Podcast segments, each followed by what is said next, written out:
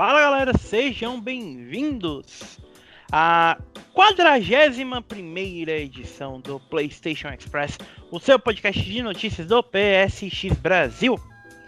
Eu sou o seu host, Thiago, e hoje nós chegamos até vocês, vindos diretamente do outro lado da sua telinha, ou telona, ou tela intermediária de tamanho anatomicamente confortável para falar sobre coisas, muitas coisas. Temos premiações, temos o perfeitamente cronometrado vazamento do próximo Call of Duty que ocorre todo ano em março. É, porque é uma, tradições não podem morrer. E como tradições não podem morrer, por favor, mantenham as tradições isoladas dentro de casa e se protegendo contra o coronavírus, porque a situação tá feia. Então, por favor, se vocês puderem, fiquem em casa, se protejam, se cuidem, cuidem das pessoas ao seu redor, porque não é como se políticos estivessem cuidando da gente. Então, façam o melhor que vocês puderem fazer pela sua própria saúde, por favorzinho.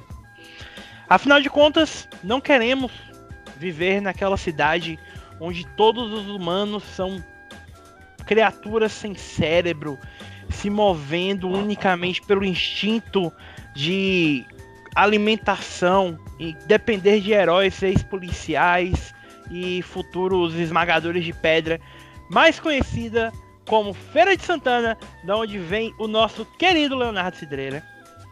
Salve pessoal, bom dia, boa tarde, boa noite. Mais um podcast. Estamos aí Sejam todos bem-vindos. E hoje temos algumas novidades, mas como sempre, fiquem em casa, fiquem tranquilos. Liga, pega uma comidinha aí, uma pipoca para escutar a gente nesse podcast lindo maravilhoso e se entretenha. E não esqueça de comentar aí, etc. Eu tô ouvindo muito vocês pouco, comentando muito pouco, gente. Vamos lá. Tem, de, deixa algum salve, alguma dúvida, sei lá, diz assim, manda um, um oi pra minha irmã, Léo. Sei lá, alguma coisa assim nos comentários aí que no próxima edição a gente vai estar tá lembrando de vocês. Sim, com certeza. Outra coisa que vocês podem fazer para ficar em casa, é, ao invés de pegar uma coquinha e uma pipoquinha, é tomar, pegar um pouquinho de garapa, se preparar para ouvir a análise em 30 segundos ou menos que nós teremos nesse podcast dos jogos do Play de Home 2021, vindos dele, o maior especialista em videogames de Minas Gerais, Bruno Vinhadel.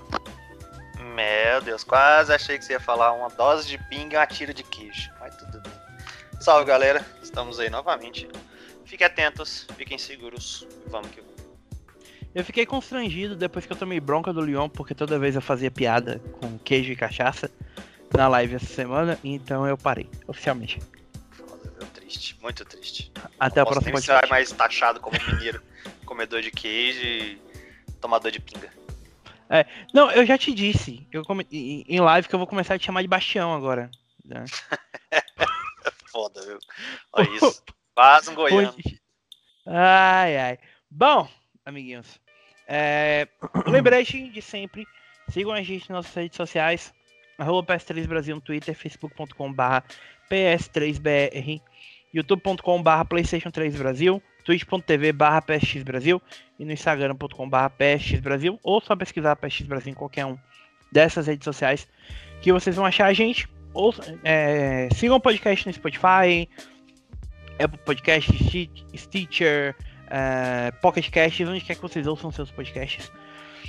E como sempre, lembrando, toda sexta-feira, lá no nosso canal na Twitch tem sorteio de joguinhos, de códigos, de dinheiro virtual para PSN e várias coisas legais para vocês.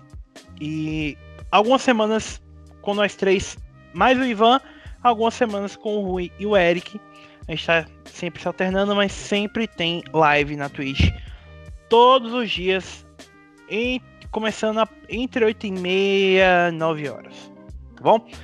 Bom, já que eu já mencionei isso no na introdução do podcast, vamos falar então sobre o Play at Home 2021, né? A campanha da Sony para incentivar as pessoas a ficarem em casa durante a pandemia, que ano passado deu a Uncharted de Nathan Drake Collection, não foi? Correto. E esse ano voltou em NEC 2 e Journey. E Journey também, detalhe. Verdade. NEC 2, não se esqueça de NEC 2. Ah, aliás, NEC 2 acho que foi na Alemanha. No-. Eu acho que pra gente foi. É isso mesmo. Não se esqueçam de baixar esses joguinhos, porque são bo- bons joguinhos. E como prometido, eu vou mencionar cada um dos jogos e eu quero um review de 30 segundos do Vinhadel sobre o que, que ele achou ou acha que o jogo é, se ele não jogou. Eu posso também fazer um review, porque eu também joguei Pode. a maior parte aí, velho. 30 segundos, Leon. Beleza, vamos lá. Vamos lá. Primeiro, Ratchet Clank. Ratchet Clank, jogo de ação e aventura do nosso mascote da Sony. Perfeito, uma reimaginação do primeiro jogo pro PlayStation 4, uma volta monumental e é um título essencial para você que quer um jogo estilo Pix, animação, etc pro seu filho, para você e pra sua irmã jogar. Vinhadel. Foda, viu? Franquia clássica da Sony, personagens clássicos, aventura clássica. Jogue. Tchau. Melhor que o filme. Jogue. Nossa, É. esquece, esquece que o filme existe, pelo amor de Deus. Não lembra Bom, é daquilo, cara. Cara, hoje a gente brincou desse né? filme no, no- no Discord e, sei lá, por azar ou por sorte, tava passando no. Acho que na HBO, não lembro. E eu peguei, tava bem no início e peguei pra assistir, né? Não tinha assistido faz um meu, cara, é um desastre, bicho. Não assista o filme, pelo amor de Deus. É Passa muito outra ruim. coisa, mas nunca assista esse filme do Ratchet Clank. Eu só lembro do Ivan falando que até hoje a. A Carol, né? A, a esposa dele, zoa ele porque eles assistiram Ratchet Clank no cinema. É, não sei, como o cara me leva. A esposa foi no cinema ver Ratchet Clank, show louco. Ai, Aí ele fala que não, na sala tinha os dois e mais duas crianças. é muito bom, muito bom. Bom, é. Abzu, Abzu, desenvolvido pelo pessoal que fez o Journey, se não me engano. Ele é uma aventura em que você controla um mergulhador explorando por zonas maravilhosas. Um jogo de exploração, um jogo mais calmo, tem alguns elementos de, de aventura, etc. Mas se você gostou de Journey, você vai encontrar uma aventura semelhante nele, trilha sonora boa, ambientes surreais. Entendeu? cara, não é tão journey assim não, mas eu joguei pouquinho. É um negócio muito mais de relaxamento e tal, mas aproveitem os cenários. Vale muito a pena pelos cenários, a visão e um ritmo mais cadenciado se quiser um negócio mais tranquilo. De graça até mergulhar no oceano em um jogo mais ou menos. Só pra É, deixar claro, a- a- os troféus aí do, do Abzu e do Ratchet Clank são de boa, viu, pessoal? Se vocês querem obter pontuações boas aí no, na PSN. Cara, É, só que- só pra dar uma, uma esclarecida melhor na informação, zoeira à parte, é, não é feito pelo mesmo estúdio da, da- do Journey, mas é de um, do, do Austin Wintory, que é o compositor de Journey, e o Matt Nava, que é o diretor de Journey. É isso, É. eu confundi, perdão, viu, pessoal? não é a o jogo é- Company, então. Isso, é da Giant Squid Studios. Foi o primeiro jogo deles. É um jogo inspirado pela mitologia, mitologia suméria. E eles desenvolveram posteriormente o The Pathless, jogo de lançamento do PS5. Exato. Próximo jogo, Enter the Gungeon. Enter the Gungeon é um jogo de é, roguelike. Você, você pode controlar entre quatro personagens que vão avançar na Gungeon, que é uma, basicamente uma dungeon cheia de balas e etc. Inimigos em formato de armas e tudo mais. Você tem a seu comando. A seu comando não, a seu controle é, equipamentos diversos de armas, como metralhadoras, etc, etc, que são gerados aleatoriamente. Seu objetivo é ir até o final da Gungeon. Caso você queira uma aventura semelhante, é tipo The Bind of Isaac, esse tipo de jogo em que você tem que chegar até o final. Bosses, tudo é gerado aleatoriamente. Muito divertido. Não faço ideia, não joguei, passa. Ah, e a platina é difícil, viu, galera? Bem difícil. Eu ia perguntar. isso. Platina é o quê? É, Bem Difícil. difícil. Então pense muito bem antes de jogar. Roguelite bom antes de roguelite virar a coisa mais chata da indústria. É, há controvérsias. Tem muita gente que fala muito de roguelite, roguelike aí, mesmo os primordiais. ah, cara, muita coisa que saiu no início que começou a puxar isso. O próprio é, Bind of Isaac, o que saiu lá no início do PS4, qual que é o nome que eu esqueci, cara? Rogue Legacy, É exatamente. isso, roguelike. Pra mim é o grande chamariz do, do roguelite ter é voltado, bom mesmo. assim. Então, tipo assim, ai, esses. Mas teve muito jogo que a galera enaltece e fala. "Nhê, não sei não, viu? Tem muita coisa se autoproclamando roguelite, roguelike, e não tem nada disso. Ah, eu, só uma coisa, viu? Eu, quero deixar claro para quem tá escutando esse podcast que os jogos não são ruins. Todos esses jogos têm notas é, acima de 80 no Metacritic, tá? O que por si só já diz muito. Assim, não, verdinho, outras plataformas aí sempre tem notas. Ou não diz nada. É, eu sei. E outra coisa, se você gostar do. É, do. Enter the Gungeon, saiu recentemente o Exit the Gungeon, que é a sequência, viu, pessoal? Que dizem que é muito bom, inclusive, tá? Pra... Exato. Eu ainda não joguei, velho. Eu ainda não joguei e não tenho como opinar sobre isso. Tá entendendo? Se você tem um senso de humor do Leon, você provavelmente vai gostar desse jogo. É a última coisa que eu queria. Irrite qualquer coisa. Ok. Bom, próximo. Res Infinite. Res Infinite é um jogo. Ba é, basicamente, como definir Res Infinite? Um shmup em 3D lançado originalmente. Thiago deve me, me, me, destruir agora, se não me engano, foi pro Dreamcast a versão original. Enfim, essa versão que a gente tem agora no PS4 é uma versão remasterizada, com 60 frames, e com suporte a PSVR, tá? Então, assim, é um jogo bastante surreal, com visuais, digamos assim, bizarros. Eu não tenho como definir Res Infinite, sabe? Porque é, é, é, é tão complexo você fala de um jogo. Res é um shmup drogado, basicamente. Como que o cara me fala que o shmup é complexo? É porque, cara, você olha pra Red Ele não é complexo. E não tem nada. E não é tem nada. Ele é visualmente muito cheio de coisa. De coisa, é. E tipo, só um detalhe: eu ainda não testei esse jogo no VR, porque eu não quero ter um, um, um ataque de. Como é que Epiléptico, fala? Epiléptico. Porque aquilo ali deve ser absurdo no, no VR, velho.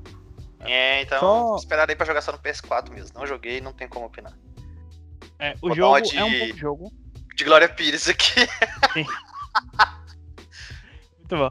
É, é um bom jogo, tá, gente? Só eu não sei o quão bom funciona realmente o VR. O jogo tem suporte a VR, mas não precisa do VR para jogar. Exato. Tá, mas é um bom jogo. O primeiro Res é de Dreamcast mesmo, Leon. É Dreamcast e PS2. É isso. The Witness. The Witness, feito pelo nosso querido Jonathan Blow, criador do Braid. Ele é um jogo de puzzle 3D, tá? Puzzle exploração completamente 3D. Os é um jogo que lhe força a entender os puzzles, né? Ele ensina o puzzle com você jogando puzzle. Basicamente não tem diálogos, não tem tutoriais. Você desenvolve a forma de, de soluciona a forma de resolver o puzzle na sua própria gameplay. Isso é muito fluido. Ele tem mais de 2 mil puzzles, algo assim. A platina é tranquila, com exceção do último puzzle que é gerado aleatoriamente. E assim, cara, é, você pode fazer na raça, é muito bom, da hora mesmo. É um jogo bem relaxante para você jogar. E assim, cara, The Witness, velho, é um dos melhores jogos já feitos na geração passada. Foi dois minutos já. É, não, o Leon, eu gosto muito da, Leon não da sabe lógica o do Leon. conceito de se limitar. De... Tá. Não, ele usa isso como desculpa pra falar o mais que ele puder. The Witness já saiu na, na Plus, então se você já jogou, bom. É, é um jogo muito bom, cara, com os puzzles muito inteligente. Tipo, no lance de lançamento do PS4 tinha um visual que chamava atenção, colorido. É, e isso ajudava a destacar os puzzles. Só que uma coisa do The Witness que pelo menos pegou pra mim é tenha paciência. Porque Exato. se você quiser investir no jogo e aproveitar, tenha paciência, você vai precisar. Só uma coisa, é, é vale meu maior conselho é um dos melhores jogos de puzzles da, da, da, da geração passada. E meu principal conselho para você jogar The Witness é não seja burro. É, o, John, o Jonathan Blow ainda deu uma diquinha, né, na época que saiu, que usem o modo foto, galera. Sempre que vocês virem algo, tirem foto, olhem, observem, falem assim. E vejam as coisas por outras perspectivas. Então é dica. Bom, próximo, Subnáutica. Subnáutica é um jogo de exploração, é... jogo de exploração 3D. É, ele é, digamos assim, semelhante a um, como eu posso falar, a um The Forest. Só que ele é um The Forest em que você joga com um mergulhador em outro planeta. Seu objetivo é sair desse planeta, coletar recursos para sair desse planeta. Ele tem uma história imbu, imbu, imbuída nele, não quero dar nenhum tipo de spoiler, mas é, ele foi um jogo que, quando saiu, chamou muita atenção, seja por conta do da própria questão da progressão mesmo, da quantidade, da forma que você constrói as coisas, como pelo próprio gameplay dele, que é bastante diferente. Você é difícil você ver jogos assim que, digamos assim, estejam na água, sabe? Só na água. E é até bizarro porque eles deram Abis e Subnáutica junto. Fala, Venda. Cara, Subnáutica é um jogo que eu fiquei na minha wishlist por muito tempo. Na Steam, tudo quanto é lugar. Nunca joguei. Nunca. Lembro que ele teve uma promoção que acho que teve por 5 reais no Steam. Um negócio assim. Não lembro ao certo. E eu fiquei de pegar para jogar, não peguei. Talvez agora tenha mais chance de jogar, ou não. É, eu não sei o que dizer sobre Subnáutica. Vamos pro próximo. Tamper. O Tamper, ele é um jogo de basicamente um jogo de ritmo, tá? Eu já tinha até obtido ele. Por sinal, o Tamper, pessoal, tá aí como um jogo de PSVR, só que ele originalmente foi lançado como um jogo para PlayStation 4. Ele tem suporte a VR, tá? Ele não precisa do VR, ele não é obrigatório jogar com VR. Exatamente, Thiago. E assim, você controla basicamente uma navezinha que parece um. Um, um besouro. Um besouro, tá? Enquanto você anda por uma música e você tem que passar por sessões dessa música, é, digamos, sobreviver às sessões dessa música, é, adicionando combinações de botão, é, como é que fala? Específicas, tá? É, é, é, estranho, é complexo um pouco falar como esse jogo de ritmo funciona, porque é mais um ritmo meio. um ritmo diferente, tá? Acho bom que dos adjetivos do Leon para esses jogos é complexo. Frequentemente ele usa Todos isso. são complexos, sim. Todos os jogos são complexos. É, ah, e por sinal, é, no VR esse jogo dá muito enjoo. Então eu não recomendo se você tem VR jogar esse jogo, porque você vai vomitar, cara. Fácil, fácil, fácil. Credo. Medo. Meu Deus. É, ele é basicamente um Res Infinite também, tá ligado? Tipo, é tão.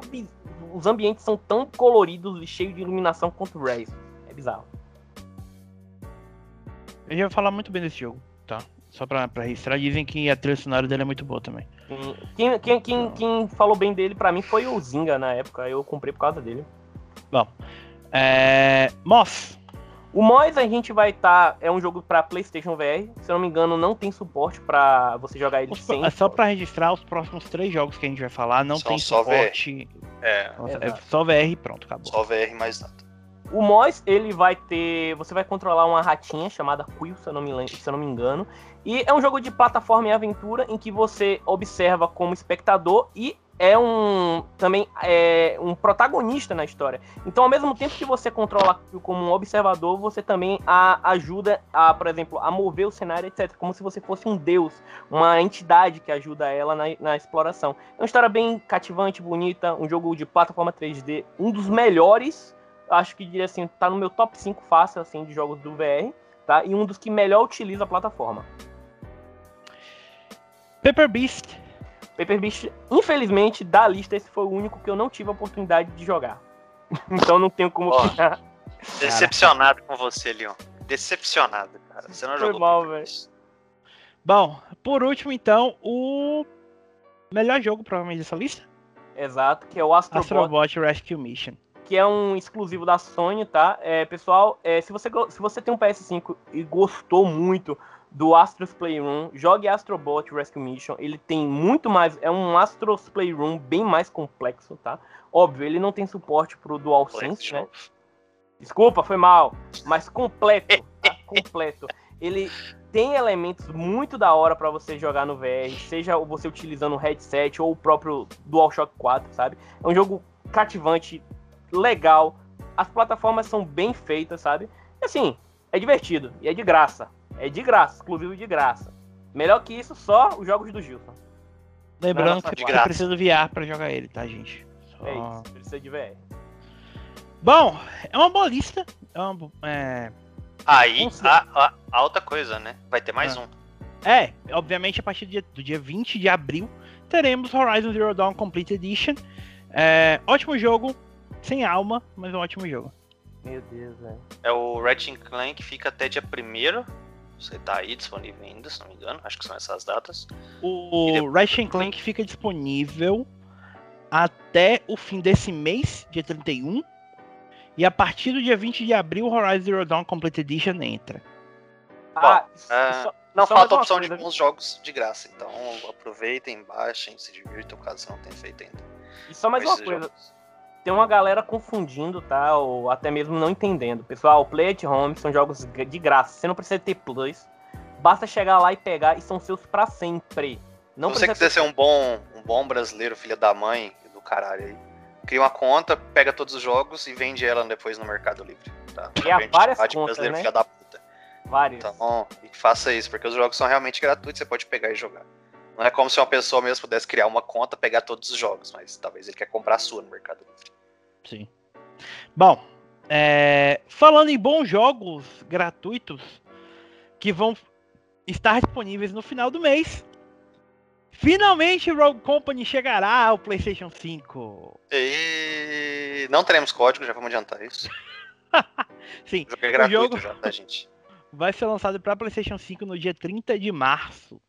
A versão de PS5 vai ter suporte nativo a 4K 60 frames por segundo no modo resolução, além de oh, isso, no modo resolução, além de um modo performance em 4K e 60 em 120 frames por segundo. Muito bom, essas pataquadas na Unity. Muito bom. Muito bom. Não há informação ainda sobre como vai ocorrer a transferência do seu progresso de um jogo para o outro, ou melhor, de uma versão para outra, né? PS4, PS5. Mas sabemos agora que dia 30, mais conhecido como amanhã, se você está ouvindo esse podcast na no dia que ele vai ao ar, o jogo estará disponível e estaremos eu e o Bruno auxiliando o nosso querido Rui Celso na a, a jogar esse maravilhoso, essa maravilhosa obra interativa lançada no ano passado que trouxe alguns dos nossos maiores pesadelos. Nós daqui Só do podcast ansiamos Vou falar. muito para que a, a- seja uma, pra- uma platina gr- grátis assim ao migrar os dados. É o que eu ia falar. O... Você pode ir, no Rogue Company no PS4, apagar todos os seus dados, logar em outro PS4 que vai puxar do servidor. Algo muito similar com o que o Destiny fez, o Destiny 2. Então o Destiny 2, quando você saía do PS4, logava no PS5, a versão nativa de PS5, já caía todos os troféus. Imagino que pode ser sim. Não tenho como confirmar, mas há chances de seguir esse mesmo caminho. Sem ser aquela pirotecnia maluca lá de Enfim, entrar no jogo de PS4, exportar o save, ir no jogo do PS5, importar. Parabéns, Sony. Meus parabéns, Sony. Você realmente é completamente idiota quanto à transferência de save. nada faz sentido nesse universo. Bom, falando em coisas que não fazem sentido nesse universo, eu não sei onde é que eu vou chegar nisso. É, Returnal foi a Gold, finalmente. O, desenvolvimento do jogo está concluído com um pouquinho mais de um mês né, de folga. O título vai ser lançado no próximo dia 30 de abril. E se você está ansioso para o próximo grande exclusivo da Sony, É isso aí. aguarde só mais um pouquinho. É, a Housemark concluiu o jogo. Obviamente a Sony agora deve é, encaminhar o jogo para prensa das, das versões físicas, certificação, todo aquele processo, né? Mas Jogos já preparar a nossa versão de review e tudo mais. sim, também. Importante, tá? Só não esqueça. Um beijo para todo mundo da Sony. Lembre da gente. Inclusive o outro exclusivo que saía primeiro também, por favor, lembre da gente. Sim. Todos preferência. Bom, é basicamente isso. Mas não, não só de boas notícias é, nós tivemos de jogos que nós estamos ansiosos para jogar, porque o Back 4 Blood, o próximo jogo da, de uma desenvolvedora que a gente descobriu essa semana, que tem um dos seus defensores mais ardentes em um membro desse podcast, Credo. né? A Turtle Rock Studios, mais conhecida pelo clássico atemporal Evolve. É, vamos, vamos só. o Leon defende Evolve fervorosamente. Nós gostamos da Turtle Rock, mas não de Evolve. Eu a gente não descobriu que o Leon Evolve. comprou Evolve no lançamento né, essa semana. Não, não, eu não comprei. A versão premium lá e Eu tudo não mais. comprei. Oh meu Deus, eu não comprei. Eu só comprei quando Não tava acreditem no Leonardo. tipo. Mas enfim, ó, gente, assim, não é um jogo necessariamente ruim. Ele só era. viu? Tá, deixa quieto, eu vou calar minha boca.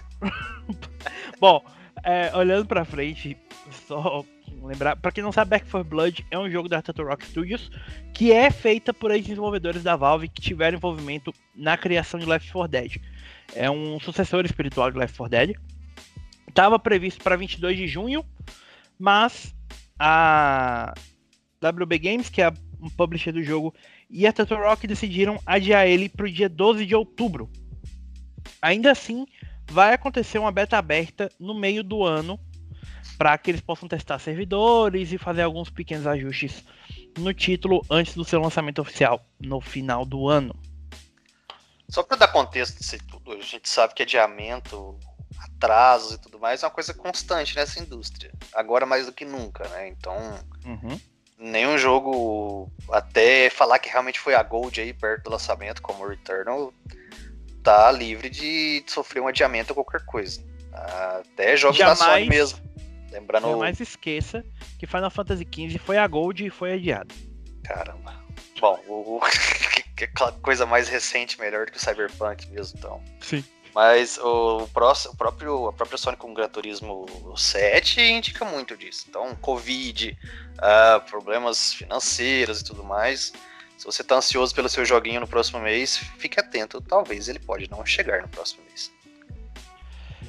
Isso é um risco muito grande, de verdade, porque a gente não sabe como tá o funcionamento dessa galera com.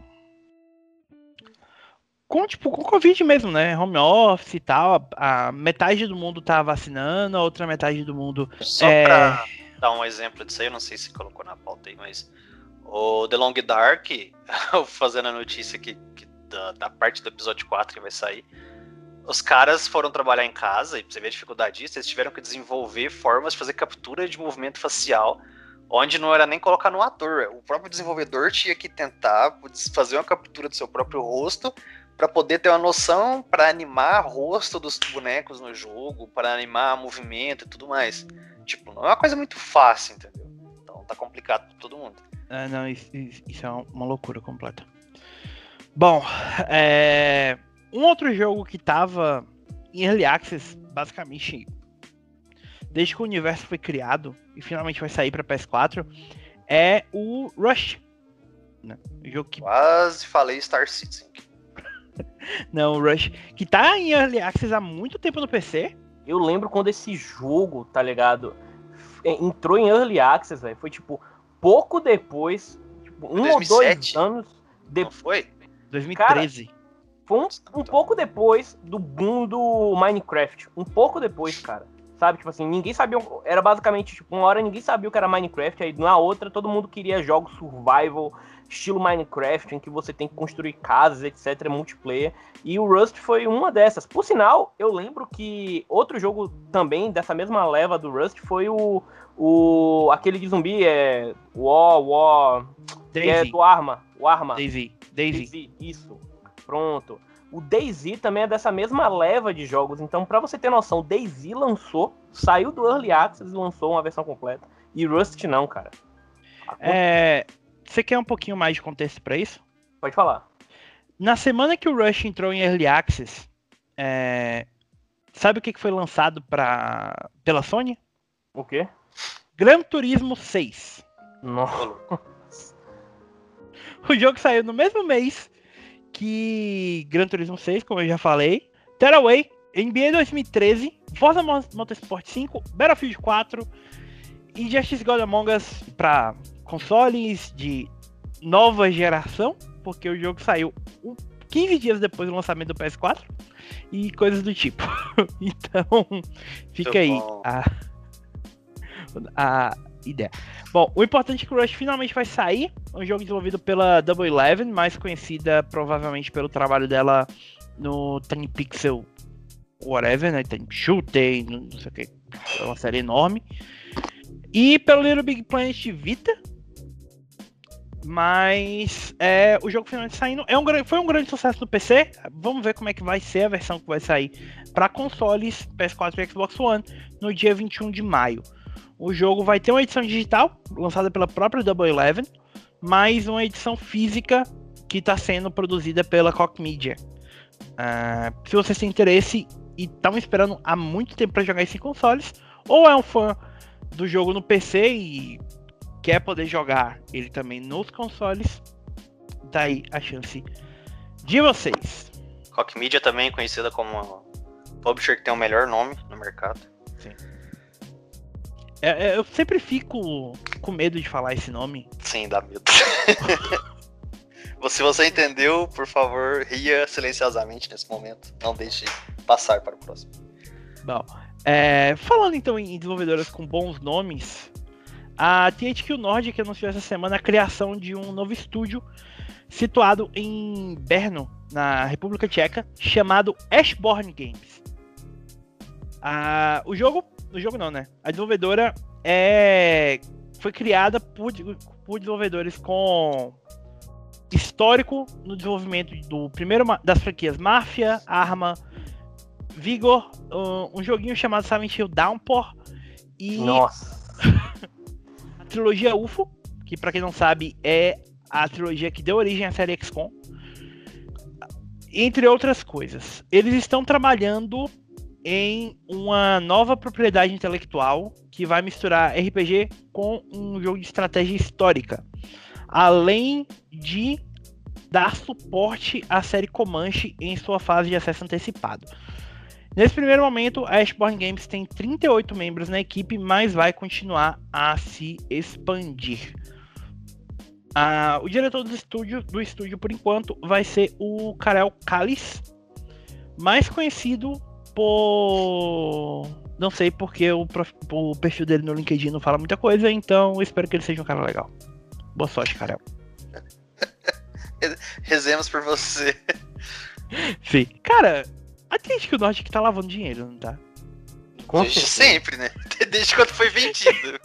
não é de agora, porque não tem explicação. Eu lembro quando saiu aquela lista de jogos em desenvolvimento, que eram mais de 60 jogos. Eu falei, como assim, bicho? Tem 60 negócios projetados aí. Não, não tem como, cara. É, eu, eu, queria lembrar que em agosto do ano passado a gente falou sobre a notícia de que eles tinham 133 jogos em desenvolvimento. Meu Deus.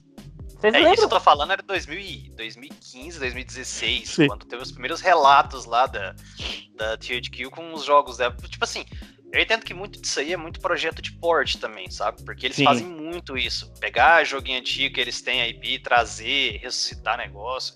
Eu acho bom porque, tipo, a gente pode não ser fã de uma coisa, mas tem fã, tem um nicho que procura isso.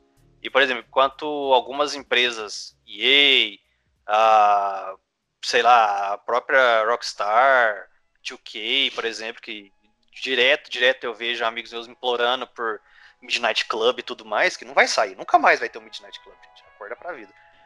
Se você é fã mortas, né? de alguma franquia que a THQ comprou no, nos últimos dois, três anos, e eles compraram muita coisa, você pode ter certeza que vai sair um jogo dentro de um, dois anos também. Eu só quero lembrar que, tipo, vocês lembram quando a, TH, a, a THQ faliu? Do nada Sim. voltou e, tipo, Oi? Não, foi comprada pela Nordic Foi comprada pela Nordic e a é Nordic colocou o nome e na... a, a Nordic mudou o nome para manter parte do legado aí que seja. Só que assim, é tudo sobre a brand lá do que era a Nordic Games. A Nordic Games é que se transformou para se atualizar. Tem um podcast gravado sobre isso, cara. E o pior de tudo é que, tipo, uma hora, ah, nunca mais vai ter Darksiders. Outra hora a gente já lançou dois. Dois. Mano, tipo... e, e remasterizou todos os outros. É bizarro, velho. Fala isso, por mais que a gente fica zoando de lavagem de dinheiro e tal, mas pensa que Kingdoms of Amalur, por exemplo, da forma como tinha terminado o estúdio, toda a, a história e tudo assim, quem curtiu o jogo na época, eu fui um, eu falei assim, ah, cara, nunca mais vai ter nada, né? O universo é bacana, tem coisa para desenvolver, já era. Aí de repente vem no nada, THQ adquire um negócio, faz um remaster, lança, vai sair uma DLC pro jogo, pro, pro jogo mesmo, e fora o que vai vir pro futuro. Aí fala, cara, putz. Tipo, dá Dead Space na mão do Tilt Key pra ver se sai alguma coisa. É, eu tô registrado em, em áudio em, vários, em várias mídias diferentes, criticando a THQ por uma série de coisas. Mas é inegável que de vez em quando eles acertam e acertam muito bem. Desperados 3 tá aí, é uma franquia que tava morta desde 2007. É, teve trailer novo do Biomutant essa semana, que também parece absolutamente espetacular. E, outra, é. bom você comentar do Biomutant, que quando eles anunciaram, ficaram muito tempo sem dar notícia, uma coisa que o pessoal do estúdio falou é que a melhor parceira que a gente poderia ter era exatamente a THQ, porque os caras falaram, faz o jogo da forma como vocês quiserem, no tempo que vocês quiserem. Sim. Então, tipo, isso vale muito hoje em dia, numa época de cyberpunks da vida. É, meu contraponto para isso é que eles também lançaram Ilex e Nossa. a empresa responsável por Ilex deveria ser é, objetivamente banida da indústria. as eu pessoas às vezes Thiago. precisam errar pra acertar, Thiago. Não seja tão grosso assim. Quando foi que a Piranha Bytes acertou, cara? Nunca. Mas, obrigado. mas, mas, vou te dar um contraponto. A Spiders Ok. errou, errou, errou até acertar com Gridfall. Justo, justo, justo. Bom, seguindo em frente então, falando por uma empre- uma empresa que ultimamente erra mais do que acerta, mas que eu, eu pessoalmente tenho um carinho grande. A 2K Games anunciou que eles compraram a Hookbang, a divisão de videogames da Hookbang, que é uma empresa sediada em Aus- Austin, no Texas, para integrar esse- essa equipe a Visual Concepts, o estúdio responsável pela- pelo desenvolvimento da franquia NBA 2K e WWE 2K. E que vai agora passar a ser chamado de Visual Concepts Austin, se juntando à equipe de São Francisco, a equipe em Orange County, Vancouver, Seul, Xangai e Budapeste.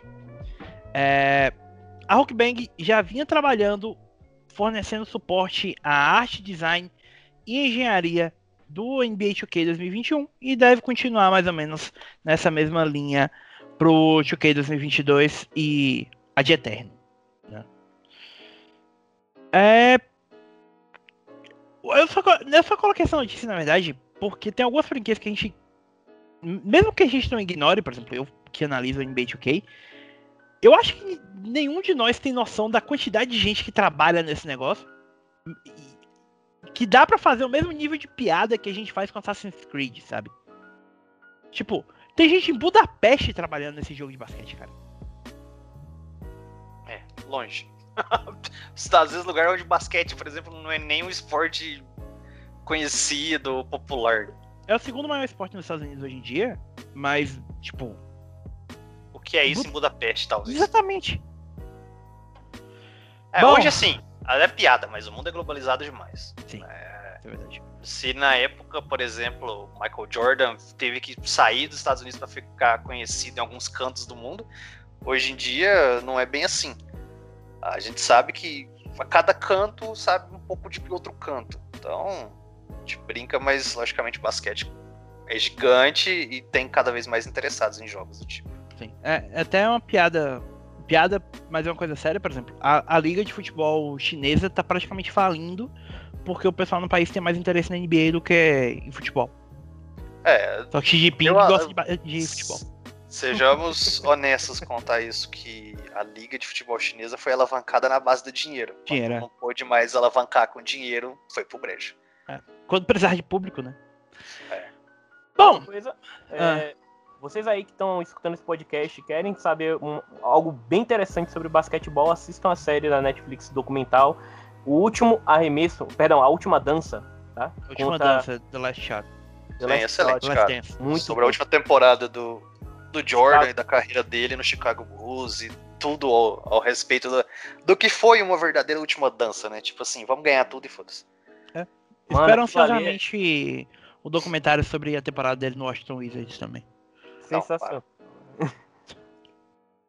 Bom, é. Pra não deixar de falar de numerozinhos interessantes essa semana, é.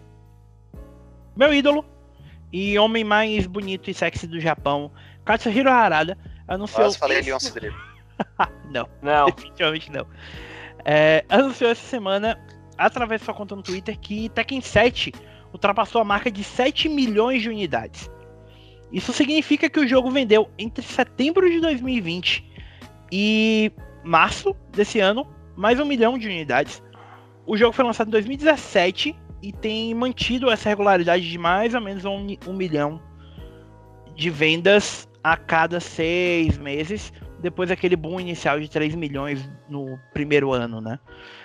É, lembrando que o jogo segue tendo suporte. A gente sabe que a próxima personagem, a Lídia Sobieska, que é a primeira-ministra da Polônia. É, Ei? e- sim, ela é a primeira-ministra da Polônia que entra no King of the Iron Fist pra dar pau no Heihachi. Caramba, aí sim, viu? É, inclusive, que virou um meme no Twitter porque a personagem é absolutamente linda. O que eles fizeram no design dessa personagem é absurdo. Ok, comprando Season Pass agora. é a, o personagem mais recente do Season Pass 4, foi lançado também essa última semana. É, e para falar também sobre números, já engatando, para a próxima, Ghost of Tsushima ultrapassou a marca de 6,5 milhões de unidades em menos de um ano do seu lançamento. Monstro. Bom, eu, eu queria falar sobre as duas coisas porque, para mim, são dois dos melhores jogos da geração passada. Então, fico muito feliz de ver os dois vendendo muito bem. Fantasma do Sushi picando oponentes por aí. O que eu só gostaria de falar mesmo é, é sobre o Tekken, que só mostra como o mercado de jogos de luta evoluiu, né, nessa geração. Agora a gente está tendo um só, as empresas estão apostando nesse formato de um só jogo com múltiplas atualizações. Então a gente está vendo o King of Fighters foi assim, o Samurai Showdown tá sendo assim, o Tekken tá assumindo isso. Então isso é Street é muito Fighter. bom. Street Fighter, então isso é muito bom porque não força você a comprar novos jogos, só as DLCs, eventuais DLCs, e são, não são lançados exaustivamente, sabe? É algo bem espaçado, principalmente quando se fala de Tekken, né? Não é algo tipo, porra. É porque antigamente tinha exemplos melhores de tipo toda hora DLC, mas é bom, cara, é bom. É, o mais próximo do formato antigo que a gente teve foi Mortal Kombat 11. Ou foi Mortal Kombat nessa geração, na verdade, porque você teve Mortal Kombat 10 em 2015 e Mortal Kombat 11 em 2019. Mesmo assim, foi um espaço de tempo considerável e o próprio Mortal Kombat 11 já teve um suporte mais próximo do que está sendo feito no, pelos jogos japoneses, né? Você teve dois, dois Fighter Pass e uma expansão uma, de história. É, duas, é, o Aftermath, né? Então, mas só dando um pequeno alteração aí, não teve mais Mortal Kombat porque a NetherRealm também fez Injustice, então no meio dos é, dois tem Injustice sim. 2. Fora isso, teria outro Mortal Kombat com certeza. É, eu imagino que o Injustice 3 já vinha ter um suporte mais próximo do que foi. Provavelmente. Jogos, até porque você viu o Mortal Kombat 11 aí, a expansão para dar uma sobrevida maior. E o jogo tá sendo bombardeado para campeonatos não grandes, não oficiais mas torneios digitais agora e coisa que, tipo, até a Sony tá incentivando isso com o Mortal Kombat. Sim, é, é aquela coisa, né? Mortal Kombat é muito grande no ocidente. Gigante. Tipo, o... Tem o KOF chegando agora, mas que não é um, um, jogo que é grande nos Estados Unidos, por exemplo. É muito grande pra gente aqui no Brasil. Mas nos Estados Unidos não vai ter esse mesmo impacto que o Mortal Kombat tem. Mortal Kombat acabou tendo uma longevidade muito grande por causa disso. E Tekken cresceu bastante. Tekken hoje ocupa um espaço que ele não tinha na, na Evo e tal. E Street Fighter segue sendo Street Fighter, né? Então... É, os, os gigantes dessa indústria de jogos de luta não vai mudar tão cedo. Tá? Todos, todos têm sucesso relativo aí. Mesmo se você falar, ah, o KOF às vezes não tem tanta venda, não sei, mas esses assim, os pequenos é que vão se destacando por qualidade ou por alguma novidade. Sei lá. Pega o próximo Guilty Gear, por exemplo. Sim, o Strive. Antes de, sair, então já tá com. A galera já tá olhando mais positivo pro negócio, mas não é um mainstream gigantesco para comparar com, com os outros. Mas assim, quem falava que jogo de luta tava morto, bom, repensa aí. É, é um nicho que vem crescendo. Bom, mas voltando pro Fantasma do Sushi, como diz o Vinhadel, é, a gente não teve só a notícia do número de vendas essa semana, né? a gente teve a notícia de que aparentemente o maior faz tudo da indústria do cinema no, nos próximos anos, o Chad Stahelski, diretor de John Wick, é, vai ser. Hã? Não, é só um deles, né? Porque assim. Um deles, é. A produção do John Wick inteiro, pegaram os caras, vão fazer outras coisas, bicho. Aí é o produtor, aí é o diretor, aí é o roteirista. Você vai ver que cada um deles está envolvido em dois, três, quatro outros projetos aí, porque realmente John Wick fez um grande sucesso. Exato. Merecido, porque John Wick é foda. Muito o Chad Stahelski tá envolvido como produtor de, do filme Ghost of Tsushima, né? O Stahelski, o Alex Young e o Jason Spitz através da 8711 Entertainment vão produzir em conjunto com o Assad Kizilbash e a Carter Swan da PlayStation Productions, além da supervisão do Peter King do que é um, um dos produtores da Sucker Punch, vão monitorar a produção do filme. A gente ainda não sabe, não tem nem previsão de quando esse filme vai sair, né? Não, não tem nada. Você só tem que ele Só tá que vai fazendo. acontecer. Bom, É, eu me recuso a falar muito, cara, porque o lance da- das franquias da Sony alavancar em cinema, TV e tal é um sonho antigo, só que nunca foi pra frente, por N motivos. A gente sabe, por exemplo, o filme de Uncharted parto que foi pra achar um diretor pra seguir o projeto. Então, o que, que a gente tem de exemplo disso, fora Ratchet Clank da vida aí, que claramente não dá certo? É nada. É, no caso você fala que já saiu, né? que já saiu, você não tem um exemplo assim, de, cara, não é igual um filme da Marvel. Ah, vai sair um próximo filme da Marvel, sei lá, cara, pega o pior herói do mundo aí. Coloca, fala, a Marvel vai lançar um filme dele. Porra, é um filme da Marvel, você já sabe o histórico, você já sabe a produção. Alguém vai lá assistir essa porcaria de alguma forma. Agora, um filme da Sony, dos personagens da Sony de videogame, até a gente ter a, a primeira temporada que seja da série de The Last of Us, ter o Uncharted lançado, o filme que já foi gravado e tudo. O que mais que tinha sido produzido aí? Tem a tava- série do. Ai, o jogo ruim de corrida de É, Twisted guerra de Metal. carro. Isso. Sim, o série do Twisted Metal, beleza, que já tá em produção também de alguma forma. Então, nada disso tá, tá, tá no mercado ainda. Eu completamente cético porque vier pro futuro, cara. Enquanto não tiver algo palpável pra você poder ter uma, uma métrica ali, uma comparação, ou sei lá, algo pra saber se realmente dá certo, não acredite tanto assim no negócio. Eu queria lembrar a vocês que o filme de Uncharted foi anunciado pela primeira vez em 2008. Tá. Só. É, 2008, 2008, cara, não tinha nem o 2 ainda. Não. Eu- É, eu, eu tenho duas coisas a falar sobre esse filme do Ghost of Tsushima. Primeiro, eu gostei e não gostei da indicação do diretor. Primeiro porque porque eu não gostei. Eu, às vezes eu acredito ta- talvez, né, que um DNA mais oriental fosse essencial para isso, né? Tro- trouxesse mais Vai ser produtor, então. Meu Exato. contraponto pra isso é que a gente achava a mesma coisa da Sucker Punch fazendo um jogo sobre o Japão. É, verdade. E a minha outro, meu outro problema é a questão do desses caras que se envolveram com o John Wick. Por mais que eles é, te- estejam em alta no momento, eles estão se envolvendo com muitos projetos paralelos e eu tenho medo deles acabarem não dando a devida importância pro filme do Ghost of Tsushima, sabe? Não dando o, Um exemplo pro que você tá falando, que o Thiago acho que vai falar provavelmente, é que o roteirista do John Wick, do 1 e do 2, e co-roteirista do 3, no caso, é, não vai participar do 4 e ele tá em- na série do Richmond. Isso, o Exato. Derek Kolstad. Isso, que já tá desde 2017 se arrastando e na última entrevista ele falou assim, ah, eu escrevi os dois primeiros episódios. Então tá aí.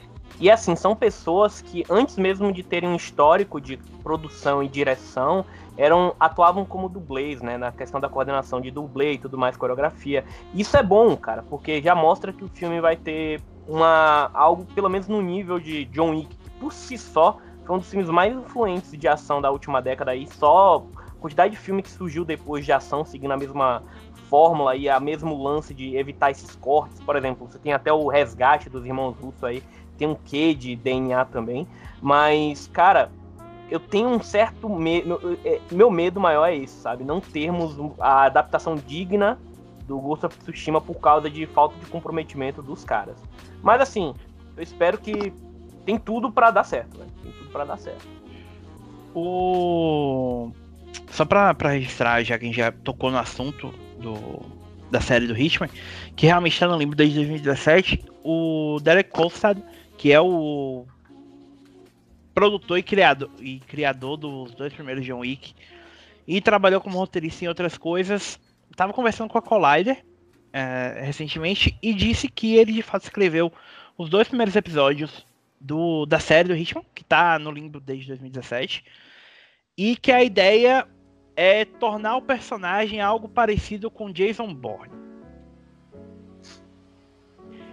E que um dos pontos principais a ser mostrado nisso é que ele aparecerá como uma pessoa comum, incluindo o mesmo corte de cabelo. Que é é uma das coisas mais icônicas do Agente 47, né? Vamos registrar isso aqui. É um, É. é um combo, né? Ele precisa ser careca e precisa mostrar o código de barra. com Código isso. de barra, sim. De acordo com Costa, ele vai- o agente 47 vai descobrir no fim do primeiro episódio o código de barra na parte de trás da sua cabeça. E a partir daí ele vai começar a questionar quem ele é. Ah, É, que seria algo similar com o que eles já fizeram com John Wick, mostrando pouco a pouco a história e o universo onde os personagens estão inseridos. cara, É bom lembrar que o Derek Costage também está envolvido na série animada de Splinter Cell para Netflix, outro projeto do qual a gente não tem maiores detalhes. É, incrível como os caras não conseguem entender o DNA do, do- do- de uma fucking obra tão simples que é um assassino que faz trabalhos e todo mundo acha que. Não, todo mundo não. Ninguém sabe que tem um assassino ali, sabe? Então, se, tipo, eles poderiam fazer algo até mesmo na. Porque se você ver assim, até- a gente acabou de falar de John Wick, mas tem toda a organização do Agente 47, que é uma organização ultra secreta, em que basicamente cheia de assassinos ultra fodas que fazem assassinatos que não parecem assassinatos. Beleza, faz isso, cara. Agora, fazer trama de, ai meu Deus, quem sou eu? Pra onde eu vou? E- Sabe o que é Ah. melhor? A Ayo entende melhor o- como fazer algo seriado de Hitman do que os caras que querem fazer uma série sobre Hitman. Exato. Porque, por exemplo, a estrutura de contratos, por exemplo, é algo que daria muito certo pra uma série mais procedural, sabe? Exato do. Toda semana eles têm um alvo. Você vai fazer. Aquele episódio vai ser focado nele assassinar aquele alvo e como ele vai descobrir a forma que ele. de fazer esse assassinato sem ninguém perceber. Cara, acabou. tem, tem duas coisas nisso aí.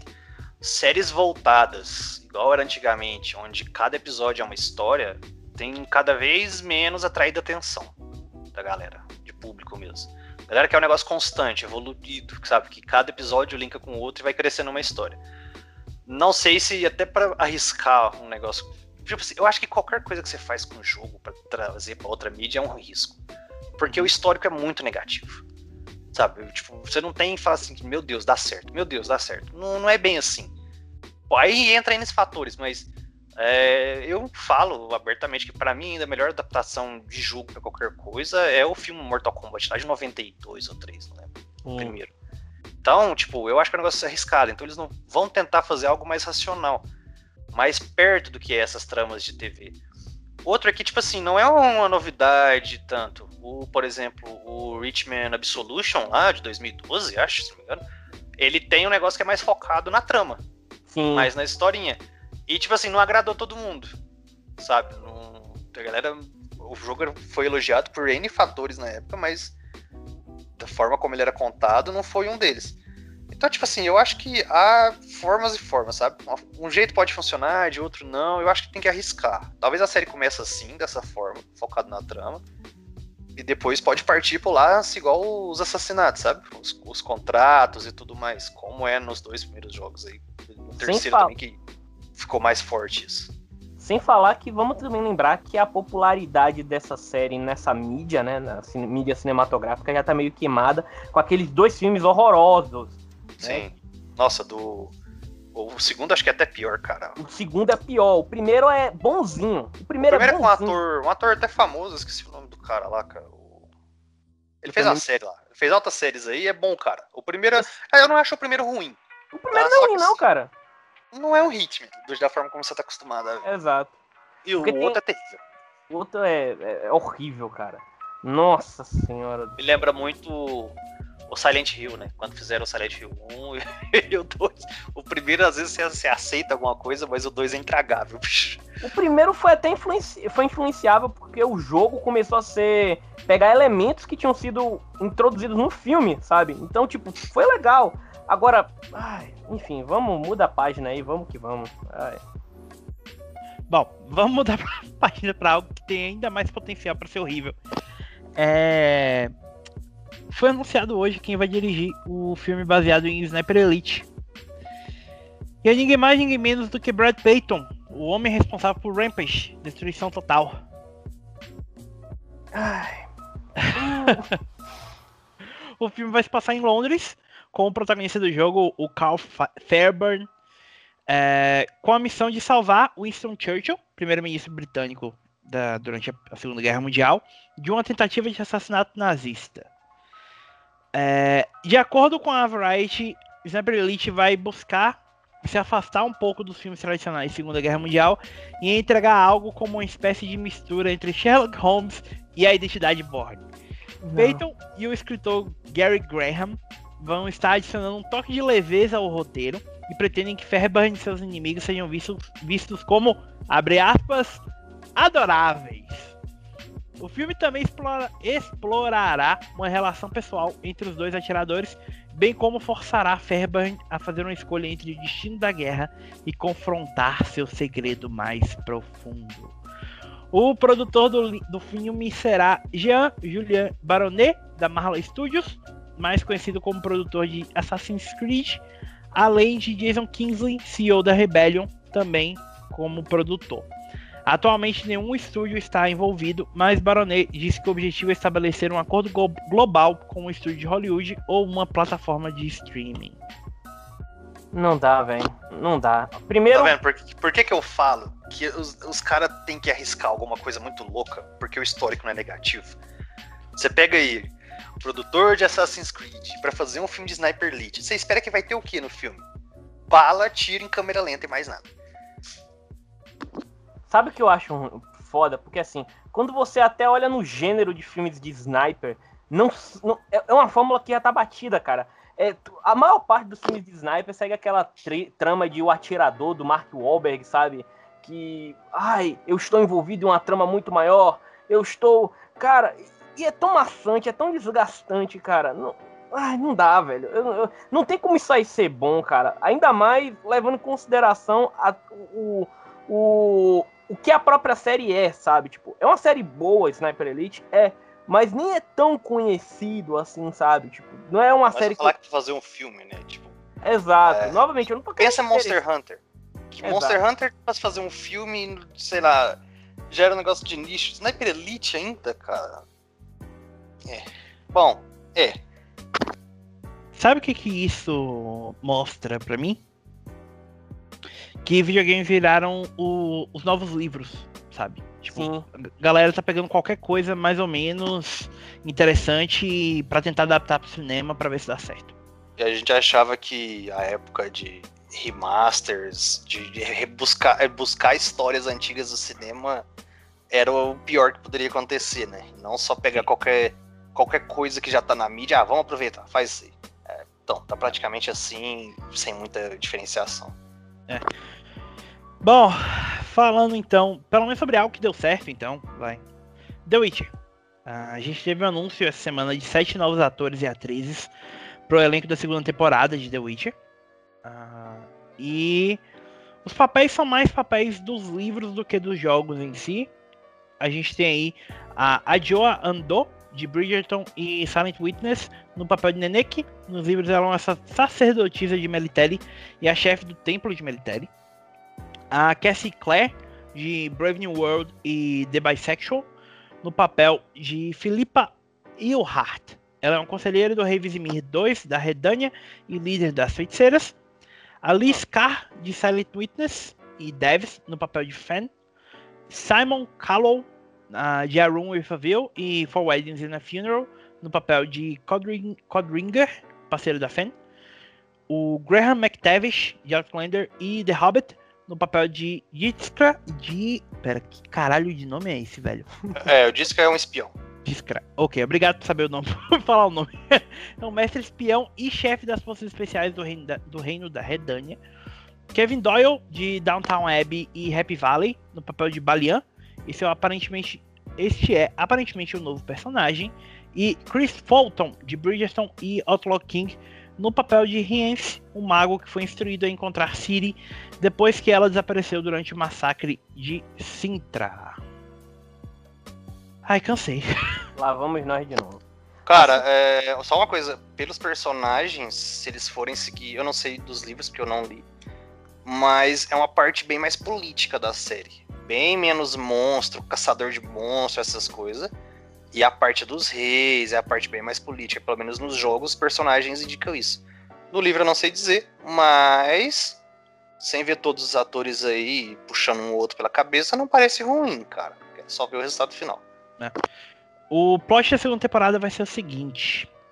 Convencido de que a vida de Yennefer foi perdida na Batalha de Soden, Geraldão da Rivera leva a princesa Cirila ao lugar mais seguro que conhece, sua casa de infância de Caer Morhen.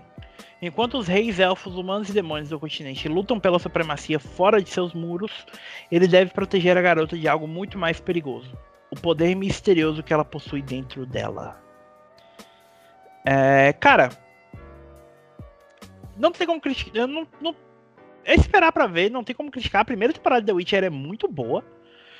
E os nomes são bons nomes. É realmente esperar para ver o que, que vai vir, né? Mas indícios de que continuaremos tendo The Witcher como uma das boas referências de adaptação.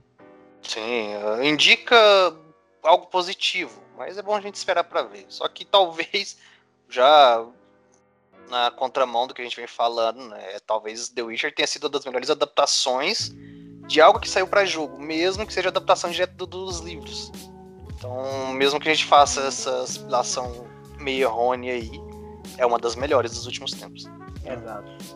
Bom, uma coisa que. Uma outra adaptação que essa definitivamente não tem como dizer que tá saindo de qualquer outro lugar é The Last of Us. E falando sobre a série, Neil Druckmann disse que a primeira temporada vai ser bem, bem fiel ao jogo original, apesar de trazer alguns episódios que vão se desviar bastante dos eventos do jogo. É, ele entrevista à IGN durante o South by Southwest 2021, o diretor disse que é, os fundamentos filosóficos da história são essenciais para acertar sobre a adaptação mas que no que diz respeito às coisas superficiais, eles tiveram coisas como, tipo, um personagem deve usar a mesma camisa xadrez ou a mesma camisa vermelha. Eles podem ou não aparecer nele. O que é menos importante para nós do que obter a essência de quem são essas pessoas e a essência da sua jornada. É, ele disse ainda que as coisas às vezes ficam bem fechadas. É engraçado ver meu diálogo lá dos jogos nos scripts da HBO. E às vezes eles se desviam muito mais para um efeito muito melhor, porque estamos lidando com um meio barra mídia diferente. Por exemplo, no jogo, há muita ação que você precisa para treinar o jogador sobre a mecânica. Você tem que ter mais violência e mais espetáculo em algum grau do que você precisaria em um programa de TV, porque você não precisa treinar as pessoas sobre como usar uma arma. Então isso é algo que tem sido realmente diferente e a HBO tem sido ótima em nos empurrar para nos afastarmos da ação hardcore e nos concentrarmos mais no drama dos personagens. Alguns dos meus episódios favoritos até agora desviaram-se muito da história e mal posso esperar para que as pessoas os vejam. É, aí por fim, falando sobre o é, sobre a experiência e tal, o Druckmann disse que ele não quer estragar o que está por vir, apenas disse que mal pode esperar para que as pessoas vejam o que vimos nas pessoas que reunimos, principalmente se referindo a Pedro Pascal e a Bella Ramsey. Uh, ele disse que acabou de ver o primeiro teste protético para um clicker e é incrível. É tão legal ver essas coisas ganharem vida física. Qual a expectativa de vocês para a série, caras? Só pra gente encerrar o assunto. Cara, é, em relação à série, eu ainda tô bastante é, otimista. Eu acredito que o Neil Druckmann estando envolvido ainda é um bom sinal. Significa que eles estão pegando na fonte o, o, que eles devem ou não fazer. Então, não é algo. Até porque é um dos carros-chefes da Sony. Eles não podem simplesmente sair fazendo o que bem entenderem. Não podem sair metendo um louco, tipo que estão fazendo com a, o, o Hitman aí, tá entendendo? E eu tô. É, é potencial, cara. É, é uma série que eu até já falei que pode suprir perfeitamente a falta e seja lá de qualidade ou o que vocês acham de The Walking Dead, sabe? Que vai ficar basicamente um público órfão aí por, durante um bom tempo, além de oferecer debates muito pertinentes sobre a nossa atual realidade, pandemia, tá entendendo? E as relações que nós temos entre as outras pessoas. Então, eu acredito que é uma série muito boa, no caso, que vai sair muito boa, cara. Cara, eu acho que de tudo isso que tá sendo planejado, é a que mais tem chance para dar certo, sabe? Tá, em, tá, na mão das pessoas certas, se você pegar os trabalhos recentes da, da HBO. Como o Leon tá falando, estão indo direto na fonte do cara que realmente colocou isso pra, pra frente. A gente sabe que produção da HBO é valores elevados, mas também qualidade absurda. Então, tipo, é difícil dar errado esse aí se fizerem tudo certinho. Sim. É, também acho. É realmente é uma série que inclusive é uma série que provavelmente vai resolver meus maiores problemas com o jogo em si. Justamente pelo que ele fala de focar mais na, no drama do que na, na ação, né?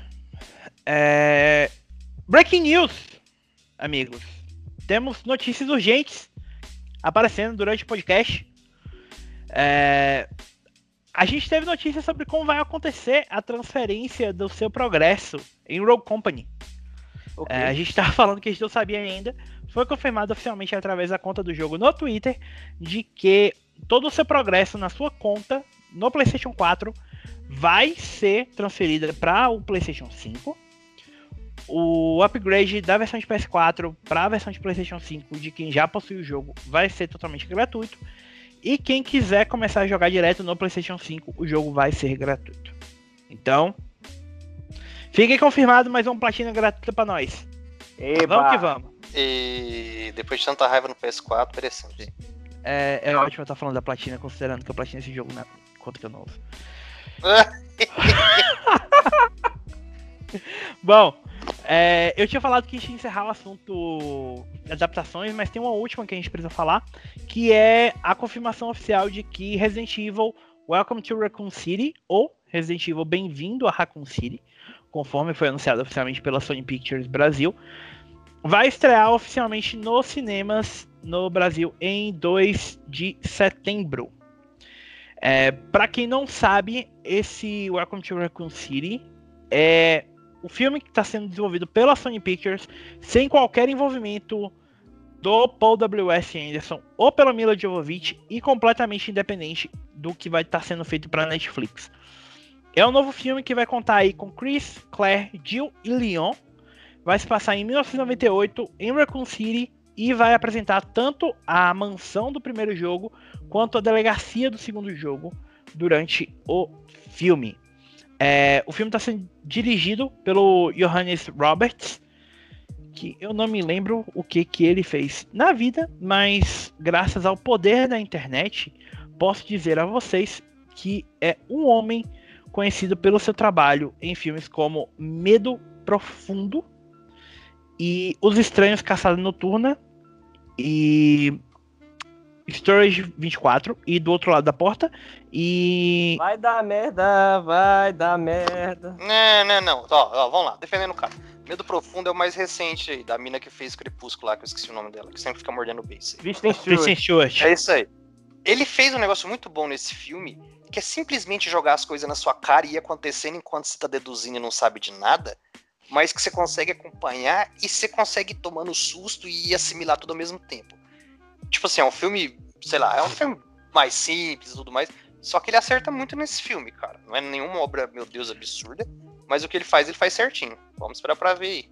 Me parece um diretor mais focado em filmes de terror, né?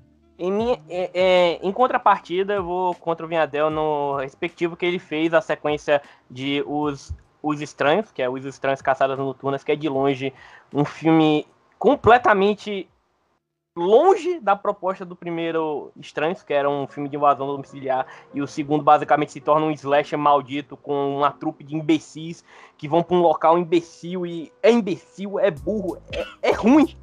Sabe? É um filme ruim. É um... Cara, o quão ruim você tem que ser pro Leon tá falando desse jeito, cara? Mano, cara, pense num filme ruim. Um, um filme Nossa. que toma literalmente. Assista um filme bom, que é Os Estranhos 1, e não assista Os Estranhos Caçados Noturno, a menos que você queira dar risada ou passar raiva, porque se você ama personagens burros, fazendo burrice e, e, morrendo, transando, vai assistir. É a mesma coisa. Caramba. É, Sexta-feira 13, manda lembranças. É, é tipo, é, é, ele é tão bom quanto as trocentas sequências de Pânico na Floresta. E sim, tem trocentas sequências de Pânico na Floresta, inclusive um remake agora.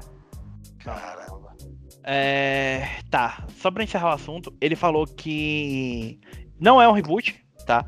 É uma história de origem totalmente separada, baseada nas raízes da série e no mundo do terror.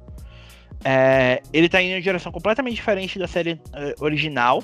Uh, e que, para ele, a grande questão é que é o tom. O que ele adora nos jogos é que eles eram simplesmente assustadores e isso era exatamente o que ele queria. Essa atmosfera, chuva, está tudo sempre escuro, é assustadora. E Raccoon City é uma espécie de personagem podre no filme.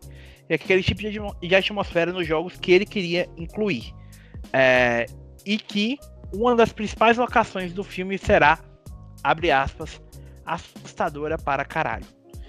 Ele diz que é um grande fã do John Carpenter e realmente gosta disso. A maneira como ele conta esses filmes claustro- claustrofóbicos.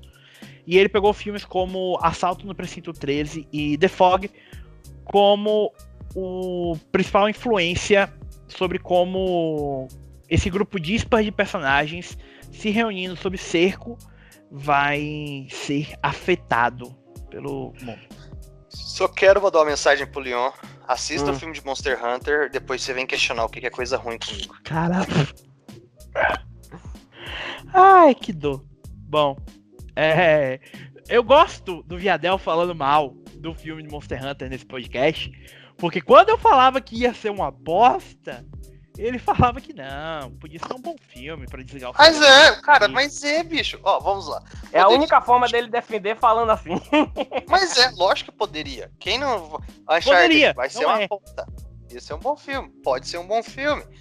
A gente não sabe o que vai vir. Monster Hunter é a mesma coisa, cara. Por mais que o Paul W. Anderson. Cara, eu não sei. Eu não sei como esse cara tem emprego ainda, tá? E a Mila Jovovich que faça algum tipo de filme. Poderia render alguma coisa. Tem coisas boas que você pode tirar, como eu já falei. Só que é, é ruim. E assim, é a vida, cara. Nem tudo é bom. Sensacional. É muito bom, cara. É, é- é muito bom. Esse filme é realmente um absoluta. Ilha de bosta. Assista. Exatamente. Assi assi mas assistam. Vamos assistir o Monster Hunter, gente. Assista. Bom, vai, vamos, vamos seguir em frente, vai. Vamos seguir em frente. É, algumas notícias pequenas que a gente precisa tirar da frente. A primeira delas é que a gente teve nessa semana o anúncio e a confirmação do seu lançamento no ocidente de Astria Ascending, o próximo jogo da Artisan Studios, que é que está sendo escrito por ninguém mais, ninguém menos do que Kazushi Nojima, o homem por trás do roteiro de Final Fantasy VII, Final Fantasy VIII, Final Fantasy X, Kingdom Hearts. é, Essa lista começou a ficar pior à medida que ela foi avançando. Não, é... eu ia Kingdom Hearts por 2. que da empolgação, porque você começa com Final Fantasy VII, logo já linka Final Fantasy VIII, eu falei, não, peraí. Eu não sei porque esse menino tá empolgado. Aí a hora que começa a colocar Kingdom Hearts, fala, não, tem coisa errada. É, o negócio foi piorando à medida que foi avançando, tá? Kingdom Hearts 2, é... Final Fantasy 13, Flash Ranker, Zodiac, uh, Dragon's Dogma Online e... Tá, ok. Tem chance de ser uma bomba, tá? Vamos É, resumir. é, é, tá, bom. Tá com cara de É. que o cara acertou uma coisa ou outra na vida, ganhou um nome, depois só fez merda e tá empurrando no nome. Foi basicamente isso. O, o Nodman, é, a história Ascending, na verdade, é um remake, entre aspas, é uma re- reconstrução da história do gameplay de Zodiac Arcanum Odyssey, que era um jogo que o próprio Nodman tinha escrito para iOS em 2014 e vai chegar agora em 2021 para PS4, PS5 e Nintendo Switch. A Dear Villagers vai publicar o jogo no ocidente para PS4, PS5, Xbox One, Xbox Series, Switch e PC via Steam. E o jogo vai estar disponível no Xbox Game Pass no lançamento. É, as versões para a próxima geração vai trazer gráficos em 4K desenhados à mão. É, um jogo bem bonitinho, cara. O jogo também bonitinho não me parece um jogo muito mais do que um jogo nota 8, mas promete. É, o visual me lembrou o Dragon's Crawl lá, eu olhei o trailer e falou, cara, pode sair algo disso aí, sei lá, não sei se é pra mim, não sei se é pra alguém, mas talvez é pra alguém. Só acho engraçado que o projeto foi anunciado, certo? Deram, data- deram data de lançamento? Não, não prestei atenção. Não, só 2021 por enquanto. E já, já garantiram a graninha da Microsoft colocando Day One no Game Pass. Não Sim. sei se isso quer dizer muito sobre o jogo, mas tá naquela de se eu posso garantir alguma coisa agora, sabendo que eu tenho em mãos, eu vou garantir alguma coisa agora. Assim, meu abre aspas contraponto pra isso é que a Microsoft tem feito um esforço muito grande, principalmente esse do final do ano passado pra cá, em garantir jogos japoneses no Game Pass e no Xbox. Então, leia esse esforço muito grande em o que surgir eu tô pagando. Sim. É, é meio que tipo, eles sabem que eles não têm público, esses jogos não têm público na plataforma deles, mas se eles querem criar público, precisa ter jogo na plataforma, e o único jeito desses jogos saírem na plataforma é no Game Pass. Vide e Yakuza, que todos foram portados para Xbox, já saindo no Game Pass. É... Então, é... bom, qualidade a gente só vai saber quando sair. Mas eu tenho o pé atrás, realmente, com o que, que vai vir desse jogo. Um outro jogo que, ai, me dói falar que eu tenho um pé atrás, mas eu tenho muito pé atrás com o que quer que isso aqui vai ser, é o próximo jogo da Triace. A desenvolvedora conhecida pelas séries Star Ocean, Valkyrie Profile e Resonance of Fate, e que a, o primeiro nome em específico é um ótimo exemplo de começar bem e ir caindo à medida que você vai avançando, né? Star Ocean 5 é, tá trabalhando em um RPG não anunciado ainda. A gente não sabe para qual plataforma. Só que pela forma como o anúncio de emprego que eles postaram no Twitter está dizendo, indica tudo que é um jogo para consoles. Pode ser que seja uma nova IP, pode ser que seja uma sequência de Star Ocean ou não. A gente só sabe que na no post no Twitter, eles escolheram a imagem muito amaldiçoada de Star Ocean Integrity and Faithlessness, que é o Star Ocean 5. E. Vai, Trace, você tem uma chance. Você fez um jogo tão bom no Resonance of Fate, por que você tinha que fazer merda depois? Falando em fazer merda, essa notícia é engraçada, tá? A Team Ninja explicou essa semana por que, que Ninja Gaiden Master Collection vai usar as versões Sigma de Ninja Gaiden e não Ninja Gaiden Black ou Ninja Gaiden 2. Uh, basicamente, segundo Fumihiko Yasuda, em uma entrevista para o site GameStop, é... eles perderam o código de Ninja Gaiden Black e Ninja Gaiden 2. Os, códigos, os dados dos dois jogos chegaram numa situação em que eles não poderiam ser recuperados. Por conta disso, eles só puderam usar os dados de Ninja Gaiden Sigma e Ninja Gaiden Sigma 2 para coletânea, além de usar o Ninja Gaiden 3 Razor's Edge, que é a versão original, para a coletânea remasterizada, que vai sair agora no dia 10 de junho de 2021. É... Além disso, Yasuda disse que ele adoraria fazer um novo Ninja Gaiden, mas talvez isso dependa do sucesso da coletânea. Cara, uma coisa que saiu depois, eu acho que não tá aí, o Ivan não viu, é que aparentemente o... os códigos são da versão de Vita ainda, tá? Porque, porque eles não têm é, os Black original, parece, o Sigma original, no caso. Então são todos da versão de Vita, do que foi lançado lá por último. Cara. Então, se alguém tem esperança, boa sorte, tenha fé na vida que você vence assim, ó, não querendo ser pessimista, mas já sendo, é, a gente teve casos semelhantes de jogos que foram perdidos código e tudo mais, e talvez um, um, um, dos que perdeu, né, uma coletânea que perdeu e, e é uma bosta, né, no PS3, é, eu até já comentei, é do Silent Hill, que eles não tinham os códigos fontes originais, e o time de desenvolvimento teve que se virar com o que tinha lá para fazer o Silent Hill 2 lá, o remaster do 2 e do 3, que é uma bosta se comparado com o original em vários aspectos. Mas assim, o levando para isso é um jogo que inclusive eu acho que eu falei, já falei no podcast que eu acreditava que nunca ia sair o... remasterizado, mas saiu Final Fantasy VIII Remastered. Exato. E mas... que é assim- infinitamente superior visualmente ao jogo original. Pode sair coisa boa? Pode sair coisa boa. Mas, cara, eu tô com medo, cara. Eu tô com medo sabe? No, da gente não ter uma versão remaster não do PS3, mas de Vita no final, sabe? É bizarro, é bizonho isso. Só mostra... É porque assim, eles anunciaram tem o quê? Dois meses no máximo, né? Sim. Qual, quando é que foi o lançamento de Vita? Vamos descobrir isso agora. E a versão de Vita foi baseada nas versões, tipo, no caso, é, demasterizadas por aí de PS3, se não me engano. É, de chegar em Sigma Plus, é, foi lançado em 2013. Muito bom. Já as remasterizações foram anunciadas oficialmente no dia 17 de fevereiro. Cara, eles não podem usar como base o Vita, sabe? Tem que usar aquele de princípio. sei lá, modela o personagem, não faz um remaster porco igual vários jogos já fizeram, mas entrega algo pelo menos aceitável. Exato. Levando em consideração, é, porque a, o pessoal deve estar tá muito, que está escutando aí, deve estar tá muito atento a, a questão, ah, mas qual é o problema, se evita por causa dos gráficos? Não é gráfico, sim, mas é a questão da, de como o código se comporta naquele sistema, tá? Fora é, a limitação, pra... né? Tipo, Exato. normalmente nessas plataformas mais simples, não é questão de gráfico. É tudo aquilo que você tem que criar, que você tem que compor de sacrifício no jogo para rodar naquela plataforma mais simples. Correto. Então a questão maior é essa. Eles têm que pegar uma plataforma que já foi um código para uma plataforma que foi totalmente exprimida e pegar aquilo e colocar num negócio que agora tipo, tem um limite muito maior. É, é um trabalho complicado. É só vocês verem que tem uma quantidade relativamente limitada né, de jogos de Vita que foram portados para PS4 e PS5 até aqui. É, em parte, talvez porque não tinha tanto interesse nesses jogos, mas também não era exatamente a coisa mais fácil.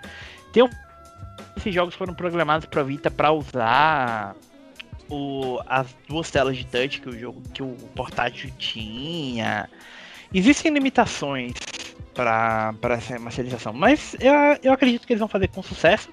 Só estejam cientes dessas coisinhas. Né? O Thiago. O Thiago tá ah. falando isso, mas ele tá esperando que a remasterização do Ninja Gaiden seja no nível do. do Type, Type Zero lá do Final Fantasy. sim, sim. É, não, eu só tô falando meio que tipo. Tragédias podem estar a caminho, tá? Não esperem Tearaway. Basicamente o que eu tô querendo dizer. Nossa. Bom, é, falando em tragédias que estão a caminho, alguém quebrou o embargo em Rainbow Six Parasite e fez uma live de é, um pouco mais de uma hora da, do alpha do jogo no Facebook Gaming, mostrando o tutorial dessa bomba que está a caminho. É bom lembrar que as informações que eu vou passar para vocês foram retiradas dessa live de um teste alfa fechado que a pessoa simplesmente ignorou o contrato que ela deve ter assinado, o contrato, né? Só uma coisa aqui, Thiago. Ubisoft, ah. minha filha, pelo amor de Deus. Por favor, controle-se, controle teus, teus leaks, tuas coisas. Não, como assim, cara? Tu não consegue faltar, não consegue segurar nada, mano. Demite Essa todo foi mundo. incrível, né, velho? Demite todo eu mundo fico... aí eu fico triste porque a gente perdeu essas coisas pro Walmart Canadá, que era engraçado pelo menos, e agora é só presepada, sabe? Decepcionado. Sim, sim. Saudades. Saudades, Walmart. Volte. Bom, é, o que a gente sabe por enquanto é o seguinte: as missões de Parasite vão ser chamadas de incursões e vão ser divididas em três subzonas. Cada subzona tem um objetivo que os jogadores precisam alcançar para avançar para a próxima subzona. Cada nova subzona, você também vai ter um aumento de dificuldade, mas vai ter a opção de decidir extrair no mesmo modo do Black Ops Cold War Zombies e manter aquilo que você coletou.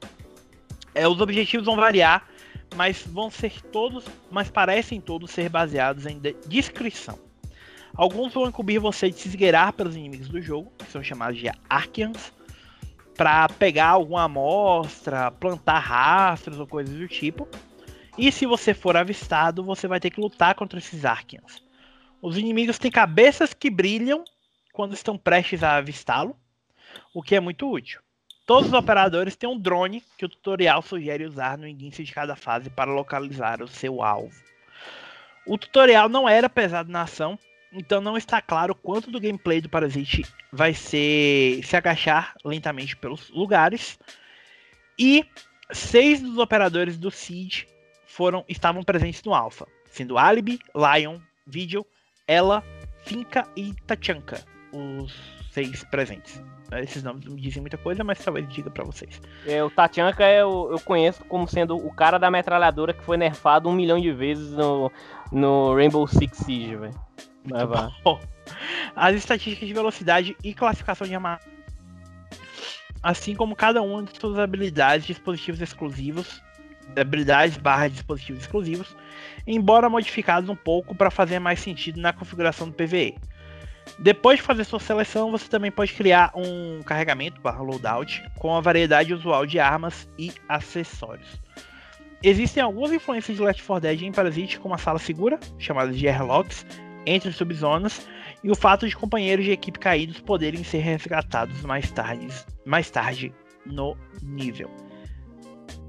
Alguma coisa que eu li aqui indica que, vai, que isso vai ser bom pra vocês, porque pra mim não. Cara, Alguma sabe que me lembra você- isso aí?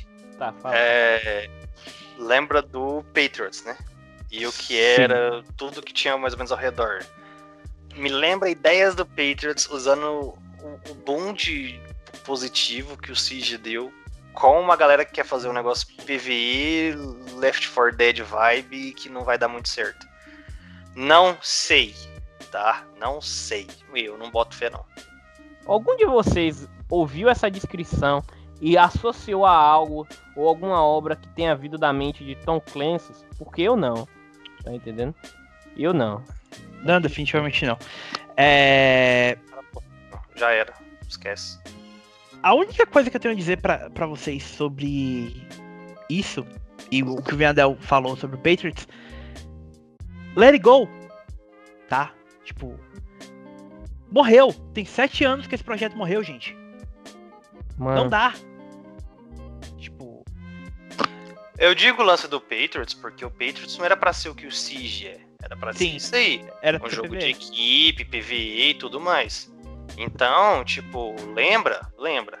Vai ser isso? Não sei, cara. Eu. Mas parece, né? Dá indícios de que estão usando as, as ideias que não foram aproveitadas do Patriots. é, com o nome do que agora já tá mais pelo competitivo, né? Do Siege. E, tipo, querendo fazer um negócio é, cooperativo tal. Não sei, tá com cara de que pode ter microtransações, essas coisinhas todas. Não sei, sabe? Não há bons indícios no que eu, eu vi até agora pra mim. É bizarro, cara. Bizarro, bizarro, bizarro, bizarro. Bom, a- assim, agora, dando um pouco de crédito, de fato a franquia sempre foi mais baseada em stealth do que combate direto e intenso, né? Então, isso aí não tem muito o que negar. Mas, enfim, vamos esperar pra ver isso de fato na prática, né? Porque isso não é The Division. Isso aí é uma coisa que a gente já pode dizer com clareza. tá tendo um ressurgimento de jogos de novo. Dessa, dessa vibe de Left 4 Dead, de- de- Left 4 Dead Dead aí. Que meu irmão, Left 4 Dead, não tem The Dead aí. Ai, desculpa, foi mal. Eu sempre confundo a porra do nome. Mas enfim, tá tendo uma leva de jogos. Mano, é, é um ressurgimento, cara. Já, já. Eu não sei se vocês lembram, mas tem um jogo que é, se não me engano, pelo pessoal do. Do Payday, que é o Get the Fuck Out. Vocês lembram disso? Careful, sim. Que tinha sido anunciado e até hoje não saiu. Tá em alfa, acho que no PC e tudo mais. Tá em Early Access no PC, né? É isso. E até hoje tinha sido até anunciado pra console, só que até agora nada. E mano, eu, eu tô com medo do, de basicamente ter um, um- uma saturação de novo disso aí. Eu já tem o, o Back for the Blood, Back for Blood aí, Back for the Blood. Back for the Blood, ó, sensacional. Você tá dando nome pros jogos do Gilson? Não, É, Era um bom nome, cara. Era um bom nome. Tá praticamente o mesmo estilo. aí. É. Bom, ah, um jogo que o Leon vai saber dar nome, ou melhor, quando o nome for anunciado, o Leon vai morrer. Chamado Untitled por enquanto, que é o próximo jogo da Kojima Productions, né? O Yoshi Shinkawa, o diretor de arte do estúdio, um dos diretores de arte do estúdio, provavelmente, né? Tava participando de uma entrevista com o AI Hub e disse que o, o segundo jogo da empresa vai ser revelado em breve. Mais especificamente, o Shikawa disse que, abre aspas, bem, sim, estou fazendo algo, com certeza, e poder- poderia dizer que provavelmente podemos anunciá-lo em breve. Shinkawa foi um colabora- é um colaborador de longa data do Kojima, né? E é mais Sim. conhecido pelo seu trabalho no design de personagens e mechas da franquia Metal Gear. O Shinkawa é o mesmo cara que fez aquilo que nós dois estamos pensando, Leon? sim, ele fez o concept art, o design De Left Do- Alive. De Left Alive. É, parabéns! Aquele- Você desenha pra caralho, mas nunca trabalhou no jogo bom. Assim, ó, levando em consi- ó, eu gosto muito da arte do Yoshi Shinkawa, tem até o- o- as adaptações em quadrinhos do Metal Gear que ele desenhou, sabe, que aqui traz português e tudo mais. Mas sobre o projeto em si, o que, que a gente pode esperar é que seja algo mais é, voltado pro terror. Tá? Até porque é o que o Kojima tem dito, né? Que, ah, eu desejo trabalhar em algo do terror. O próprio Yoshi Shinkawa tem feito umas, umas concept arts meio que dark, meio de terror no Twitter e tudo mais. Então, é, deve ter algo nessa linha. Agora, pra revelar, talvez num State of Play, isso se tiver colaboração com a Sony, é, que eu acredito que tem, até porque eles estão utilizando a, a décima, né? A décima engine. Mas se. A gente até tinha comentado isso no, no, na live recentemente não se impressionem se esse jogo acabar, sei lá, ter até colaboração com a Microsoft ou quem sabe o que, sabe? Porque o Phil Spencer recentemente fez uma live aí e tudo mais que tava com o Ludens perto do logo da Xbox, o que é meio estranho, sabe? Mas enfim. Ah, provavelmente essa coisa Strange uma hora ou outra vai sair pra, pra Xbox, Exato. Cara. Então, bom. É... Vendel, algo a dizer sobre isso? É, bom, eu nunca joguei nada mesmo da, da Kojima Productions, então não há ideia. Não sei o que esperar. Mas a, a Chimbika aprova, né? Bom brinquedo. Ah, sim, sim. Chimbika adora. Ela está esperando o próximo já. ai, muito bom. Oh, ai, caramba. Uma, é, uma, tinha uma coisa que era pra ter falado mais cedo sobre vendas e é, eu acabei pulando, mas vamos lá. Ainda falando sobre a Bandai Namco sobre vendas, inclusive. A, a gente teve uma atualização sobre os jogos mais vendidos da série Tales em todo mundo e dividido por continente. A, a gente só tem os números dos três jogos mais vendidos, então eu só vou falar para eles, mas eu vou falar o top 10 como um todo, tá, gente? É, no mundo inteiro, o jogo mais vendido da franquia é Tales of Symphonia, para quem não sabe, é um jogo que saiu originalmente para GameCube, mas teve uma remasterização para PC, PC e PS3. E desde então nunca mais foi retirado do limbo. O, e tem uma sequência também lançada para Wii, que é o Dawn of the New World. Em segundo lugar, tem of Vesperia, que recentemente. Coisa, a sequência do Wii, Dawn of the New World, tem para PS3 também, viu? Sim, sim, é a mesma coletânea. Ah, a mesma tá. coletânea. É, em segundo lugar, Tales of Vesperia. A diferença de um para o outro é de 30 mil unidades. Tales of Symphonia vendeu 2 milhões e 400 mil unidades. Tales of Vesperia, 2 milhões e 370 mil unidades. Em terceiro lugar, tem Tales of Destiny, que é um jogo que, vocês vão me desculpar, mas não é tão bom. É, é originalmente de PS1. E eu acho que ele não teve remasterização, acho que no máximo ele saiu depois para PS2 mas morreu por aí. Tem 1 milhão 720 mil unidades. Em quarto lugar, tem o Styria, que saiu pra tudo. PS3, PS4, é, Wii U, eu acho que chegou a sair tudo também, enfim. Tales of Berseria, Tales of Fantasia, Tales of the Abyss, Tales of Eternia, Tales of Filia em nono e Tales of Destiny 2 em décimo. No Japão, os primeiros colocados foram Tales of Destiny com 1 milhão 630 mil unidades, Tales of Fantasia com 1 milhão 330 mil unidades e Tales of Eternia com 1 milhão e 200 mil unidades. Em quarto, Tales of Destiny 2, Tales of Vesper em quinto, Tales of the Abyss em sexto, Tales of Symphony em sétimo, Tales of Rebirth em oitavo, Tales of Zillia em nono e Tales of Graces em décimo.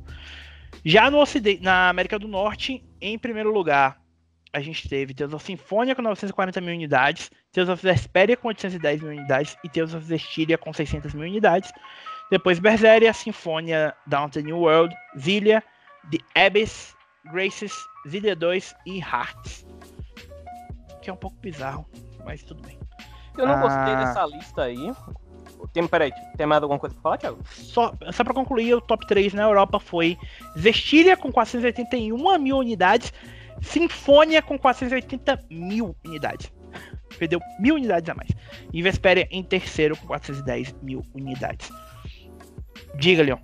É, sobre essa lista, eu achei meio estranho, porque faltou um pouco de transparência. Tipo, ela fez um top 10, colocou só alguns ali com números e outros sem números, sabe? Então, tipo, eu me pergunto quanto realmente de cada um vendeu, sabe? Tipo, dá para ter uma estimativa só pelos números que eles divulgaram, mas mesmo assim é, é, é estranho essa abordagem. Não, eu esperava algo mais tipo, ah, números concretos, sabe? De cada um em cada plataforma, em cada região.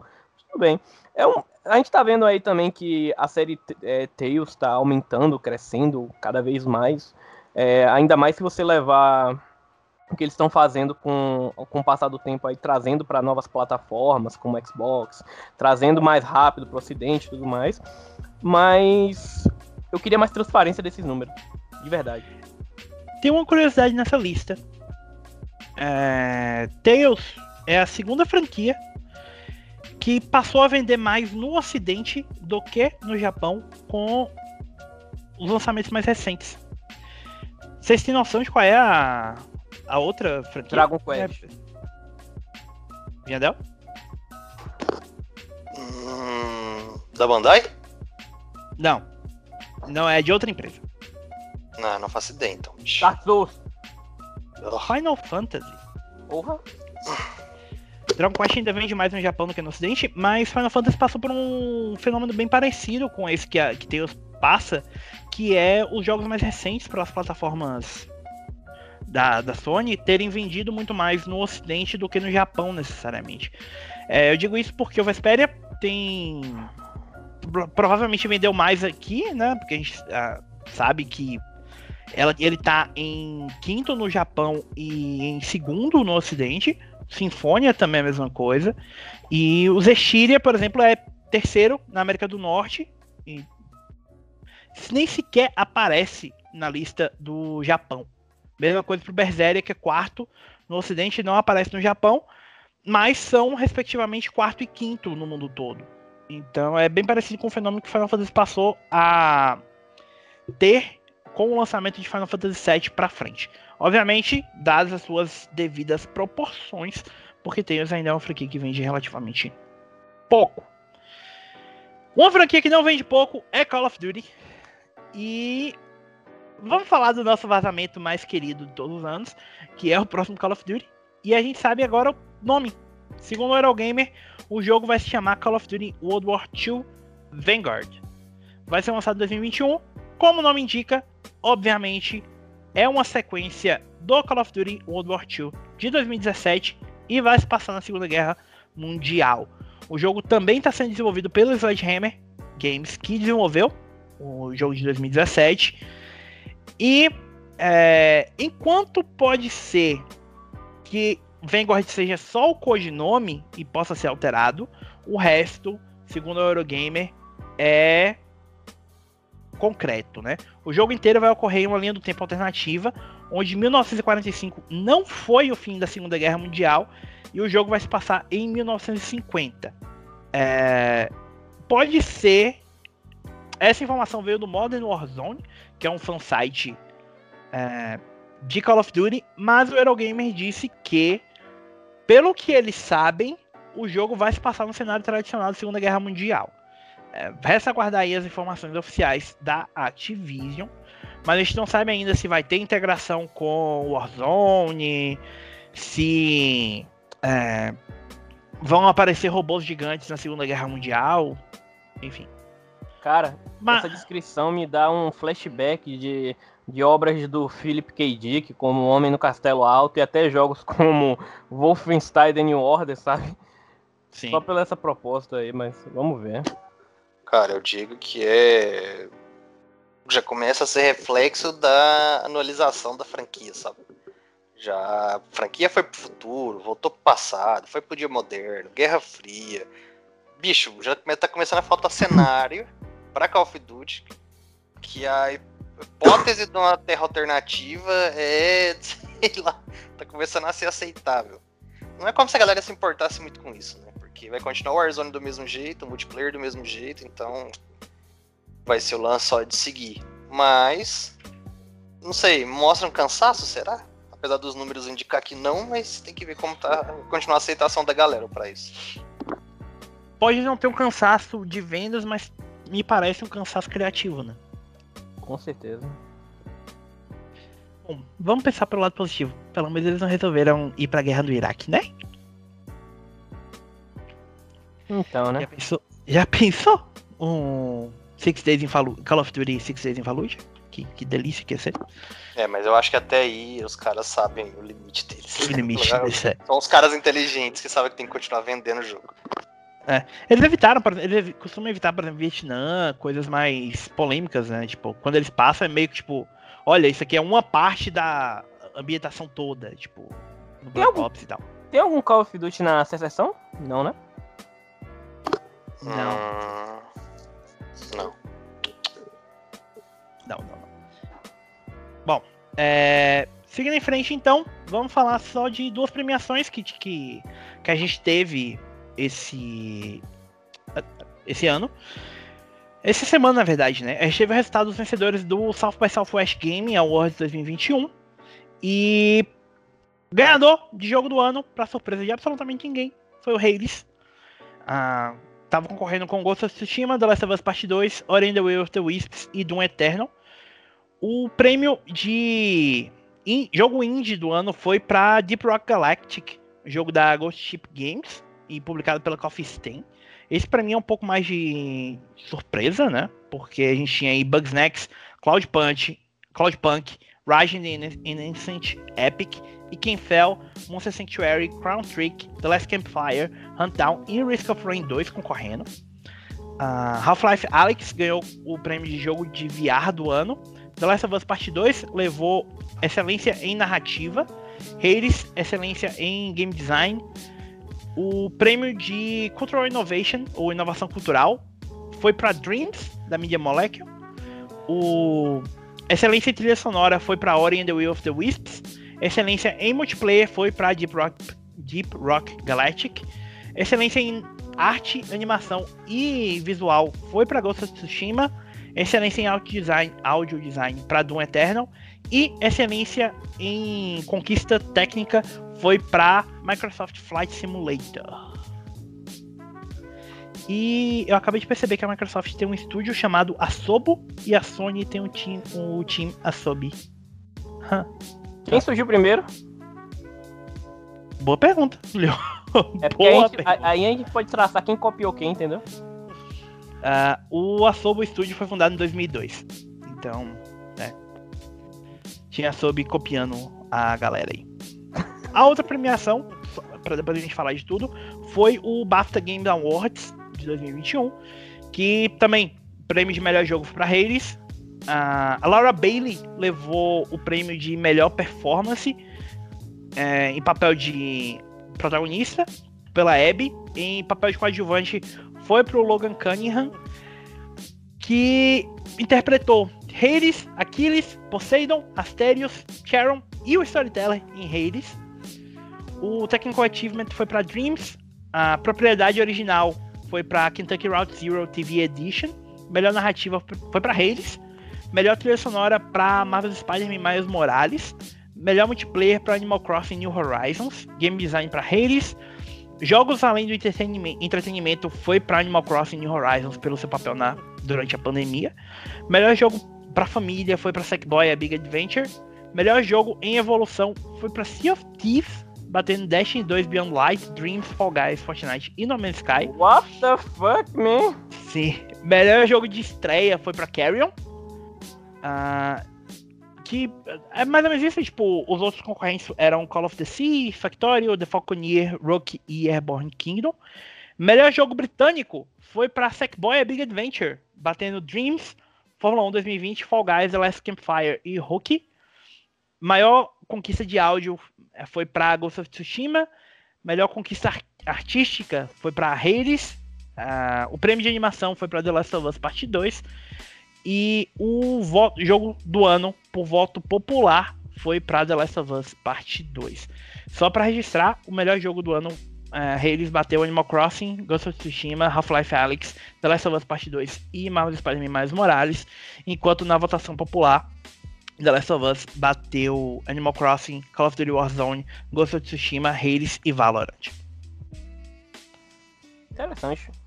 Agora eu achei estranho, porque na hora que você falou dos jogos independentes, o Hades não tava na lista dos independentes. Não, não tá. O que é estranho, tá entendendo? Eles basicamente consideram a Super Giant como uma AAA agora, né? Basicamente. É, seria basicamente isso.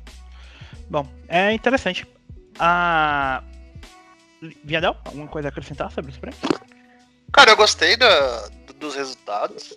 Achei que vários foram justos. Uh, a gente sabe que premiação, quando é aberta para o público, é aquela questão de do maior afeto né, do, das pessoas com os jogos. The Last of Us era mais fácil por isso, mas uh, pro BAFTA Waits ter ganhado o Game of the Year foi um negócio bem, bem interessante. Coisa que a gente já falou lá atrás, que quando, se, se você visse o AIDS como jogo do ano, não se assuste, porque merece demais. E de resto, bem, bem plausível tudo que saiu aí. É, o South by Southwest não é uma premiação que eu pessoalmente considero muito reputável, mas o BAFTA em si é um prêmio bem. É, é, é da academia, o prêmio, é o prêmio da Academia Britânica de Filme, de Artes de Filme e Televisão, né? E eles passaram a comparar jogos. Exatamente, pra... é o que eu ia falar, né? Pra você ver a importância do, do mercado que a Academia de, de Artes Britânica de Filmes incorporou jogos nessa e olha, não é só uma categoria de melhor jogo, sabe? É um, um negócio grande mesmo. Então, para ver como, como dão valor a, aos joguinhos hoje em dia. É similar à Academia de Artes e Ciências de Motion Picture, né? De cinema. Mais conhecida como AMPA, que é a distribuidora do Academy Awards, ou Oscars, como se eles tivessem criado uma premiação específica para videogames também, né? E que é uma coisa que a gente não tem nos Estados Unidos, é o motivo pelo qual muita gente considera o TGA, o Oscar da, da indústria, mas não, não tem a mesma reputação dentro da própria indústria, que para mim isso segue sendo a DICE. Né? E o BAFTA, para efeito de comparação, ano passado foi pro Outer Wilds e não para Sekiro, né? Que acho que diz o suficiente sobre Alguém sensato nesse mundo. Amém, Senhor, obrigado. Bom, a penúltima notícia que a gente tem hoje é que o Metacritic divulgou hoje a lista das desenvolvedoras com melhor média na, na plataforma no ano de 2020. Para ser considerada nesse ranking, a publisher precisaria ter pelo menos um jogo com média superior a 90. A primeira colocada, aliás, vamos começar de baixo para cima. Em décimo lugar, a gente teve a Devolver Digital. Essa, só uma observação antes disso. Essa é a décima primeira vez que eles fazem isso. E a Devolver ficou em décimo com a média de 74.6, ficando um pouquinho à frente da Square Enix. A Square Enix ficou com 75.3 na média, mas a Devolver Digital teve uma pontuação total, somando todos os seus jogos, superior à Square Enix. Em nono, a gente teve a Nintendo, que teve média de 75.4, mais a média total de 284.7. A No More Robots, que é uma publisher que eu pessoalmente não conheço. Não conheço também não. É, mas que lançou jogos como, por exemplo, a Yes Your Grace, Descenders e Tomb Star a uma publisher britânica, ficou em oitavo com média 77.2. Em sétimo ficou a Axis Games com média 76.7, mais um total de 290 pontos. Em sexto, a Microsoft com 78.6 e total de 293.3 pontos. Em quinto, a Activision com média de 79.9, mais um total de 306.6. Em quarto, a Sony com média de 79.8 mas um total de 308,6 pontos.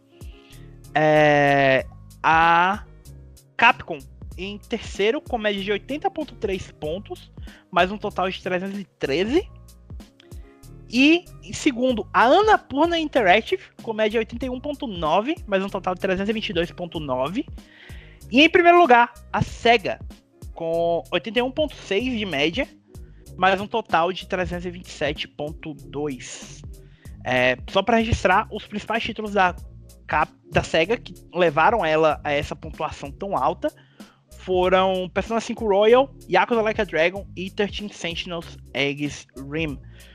Todos eles com média superior a 85. Persona 5 Royal foi o jogo com melhor média na Metacritic em 2020, com média 95. E a gente teve uh, em terceiro lugar a Capcom, por Monster Hunter World Iceborne no PC e Devil May Cry 5 Special Edition. E a Sony alcançou o quarto lugar com seus principais lançamentos, sendo The Last of Us Part 2, Ghost of Tsushima e Demon Soul.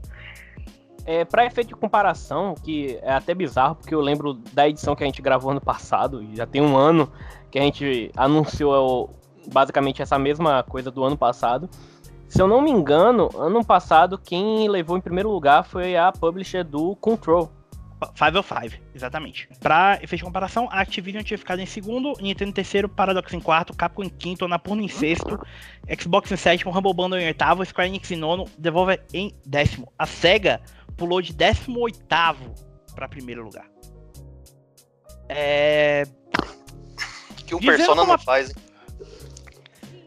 O, engraçado, eu até comentei isso no Twitter, é que Persona 5 Royal provavelmente é o jogo mais fraco desses três. Sim. Tá. Sentinels e Yakuza Like Dragon são absolutamente fantásticos.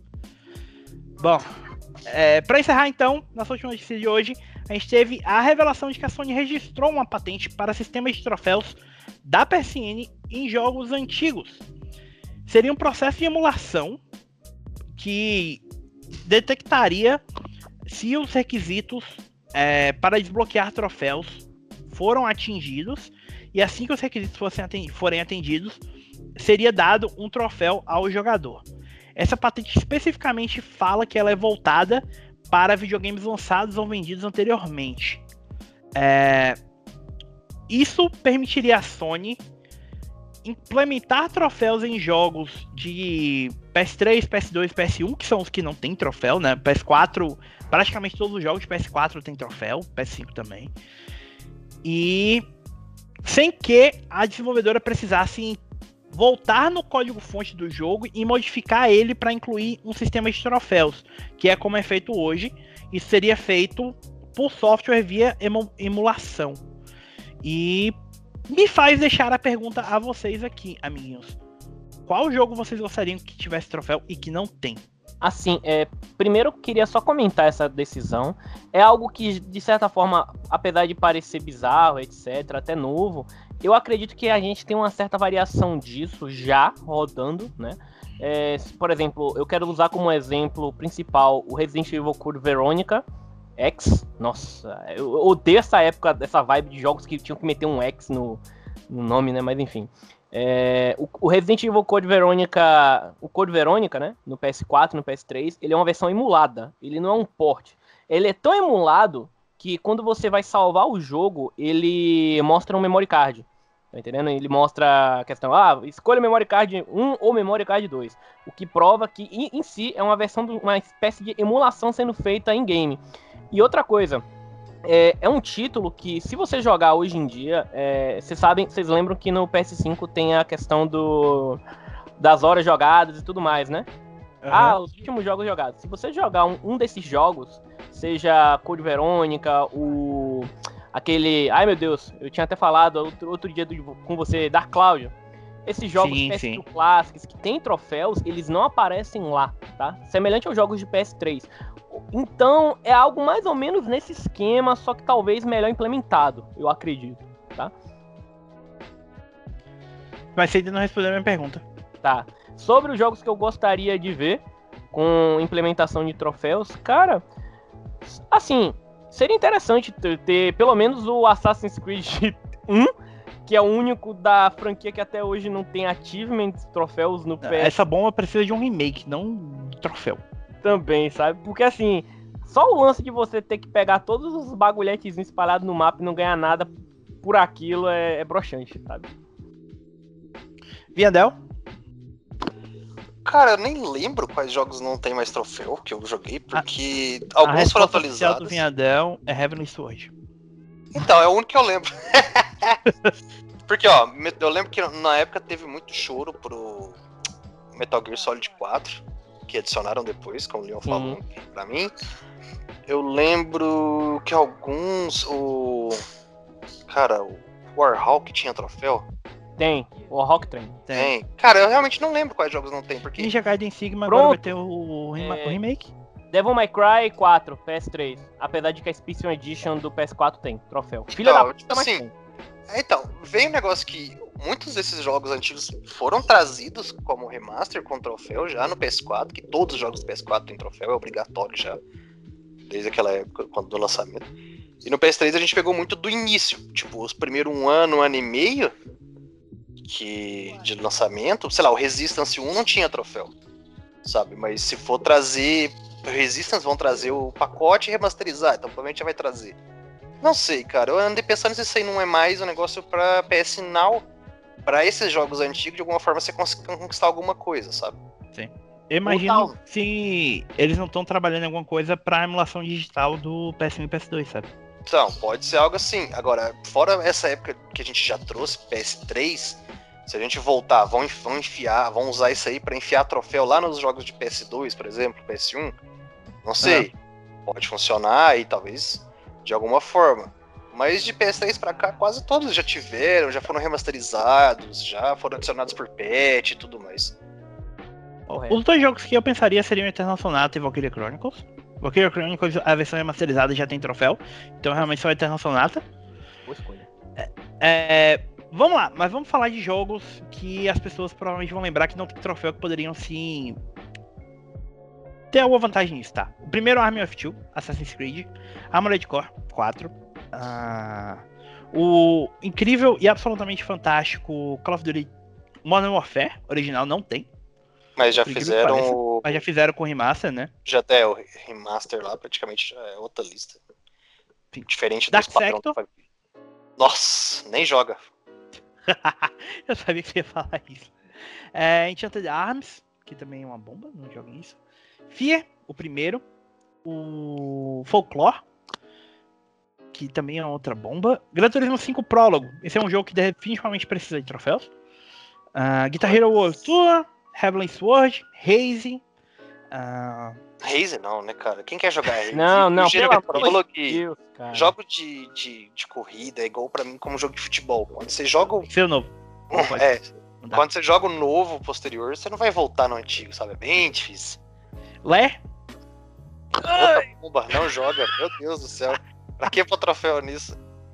É, Mega Man 9. Se bem que eu acho que a coletânea já tem troféu, então ignora isso também. O. ah, tá, tá, tá, tá, tá. Tem um monte de jogo de esporte que não tem troféu, por que será? Need for Speed Carbon e Pro Street, Ninja Gaiden Sigma, ah, Ó, esses Overlord Racing Hell. Só, pra dar com Carbon e Pro Street saíram no PS2 também, né? Se não me engano. Sim, sim, sim, sim. Os dois. Então, tipo, tipo, talvez reforce isso de trazer troféu, levar troféus, no caso, pra outros jogos de outras gerações que não tinham isso. Ó, Esses aqui vocês vão concordar comigo que são dois crimes esses jogos não terem troféus. Ratchet Clank, Quest for Booty, Ratchet Uhum. Clank, Tools of Destruction e, e o Resistance Fall of Man que o Viandel já mencionou também. Não É. tem. Mas é igual eu Agora falei, sim. esses jogos, por exemplo, já cabem em remaster, sabe? Sim. Você Vocês poderia querem- trazer pack grande, trazer Resistance, trazer todos os Ratchet remasterizados, sei lá. São jogos que cabem isso mais fácil do que você só levar troféu pra isso. Essa lista me faz mais pensar em jogos que deveriam ter tido remaster do que jogos. Então, é exatamente o caso. Porque é mais fácil, tipo assim, por mais que tenha custo e tudo, você vai trazer esses jogos de forma melhor do que você só. ah, Vou enfiar troféu naqueles jogos antigos pra fazer alguém ir lá atrás daquilo jogar. Porque pensa, se for confirmado o lance, a, a PlayStation Store PS3, PSP e PS Vita fechando, não tem nem por que se adicionar troféu de jeito nisso, É a galera não vai conseguir mais comprar. É isso. É, a gente não mencionou, eu não mencionei isso na, na pauta de hoje, porque a gente não tem confirmação ainda. E é um negócio meio bizarro de, de especular ainda como tá. É, é muito por cima, mas pensa, se for real, não tem Sim. porquê. Por isso que eu digo que é um lance de você usar isso mais pro now, pra Porque jogar por isso. outra coisa. É, porque reforça o now e, tipo, com esses jogos antigos lá, e talvez a adição de mais jogos antigos, você assina o serviço, joga, pega esses títulos antigos e agora você vai ter adição de troféus nele. Beleza, eu acho que funciona aí. Ou é, entra no caso exatamente do que você falou, sabe? Tem jogos aí que não precisa mais dessa função. Seria trazer esses jogos para as gerações atuais de alguma forma. E tem outros jogos assim que vão ficar mortos nisso, sabe? Tipo, Soul Calibur 4 e Tekken 5 Dark Resurrection. Tipo, não tem porquê trazer esses jogos, sabe? É, jogo de esporte, Rock Band, é, Silent Hill Homecoming, que ninguém quer lembrar que isso existiu. Como que você falou, Guitar Hero Foi o 3 que você falou que não tem troféu? World Tour. World Tour. Tá, esses aí eu acho que até, até vale, sabe? Mas esses, tem tiver, esses não voltariam por causa de questão de licença, né? licença, exatamente. Foi é o que eu ia completar. Por mais que eles, eu acho que esses aí valem pelo contexto de cultura, de histórico e também de nostalgia da galera desse- dessa época desses jogos quando eles explodiram. Hoje seria complicado se levar por causa da licença. É verdade. É justamente isso que eu queria falar do Vinhadel, da questão do elefante no meio da sala, né? Que tem essa questão da confirmação e muita gente tá acreditando, apesar de que eu também acho completamente meio impossível, né? Que talvez a Sony tenha algum plano de, quem sabe, trazer de volta isso sem ser pelo Now, né? Por sinal, eu vi alguma um- uma galera falando até que surgiu uma opção para comprar jogos de PS3 no Now, né? Que é só emulado, algo assim. Então, até a gente ter uma confirmação da Sony né, a respeito desse fechamento da loja do PS3, Vita e PSP, que por si só já me deixa triste pra caralho, é, seria algo a se pensar, pelo menos, né? É, é, é complicado, cara. É, é, tipo, olhando essa lista, é uma parada que parecia mais interessante quando eu comecei a falar. E à medida que fui lendo a lista, eu fiquei meio tipo, tá, qual a proposta disso? Sabe? Tipo, porque não tem tanto jogo relevante assim. Ou melhor, não tem jogo relevante fora o Resistance que não tem troféu. Sabe? E que não E merece que não só teve isso. remasterização. É. É, e que não merece você só pegar a franquia inteira. Ah, vamos jogar re- troféu no primeiro. Se quiser, você vai lá jogar. Não. A franquia que merece trazer ela inteira de volta. Remasteriza ela, joga. E, inclusive, se possível, colocar todos os multiplayers dos jogos hoje em dia. É, é muito difícil, quase impossível isso aí, mas era algo que, que era tão diferente na época que fez sucesso e que deveria ser mantido de alguma forma. É, é basicamente isso mesmo. Bom, galera, é isso. Deixem nos comentários que, quais são os jogos que vocês jogaram e gostaria que tivesse troféu. Pode ser de PS1 e PS2 também, né? Vai que. a gente não sabe exatamente como é que vai ser. Mas Mas. você finalmente quer ganhar um troféu de Symphony of the Night, sei lá, um Twisted Metal, alguma coisa Symphony assim. of the Night já tem como, viu? Já tem como, porque teve aquela coletânea pra PS4. Bom, me mata então. Ah, tá vendo que até isso é difícil pensar? É, tá vendo, cara, como é foda? É, tipo, qual a relevância desse negócio, praticamente? Bom, é isso então. Valeu, galera. Até a próxima. Um abraço. Tchau, tchau. Falou, galera. Um abraço e até mais. Lembre-se sempre: jogar não tem limites.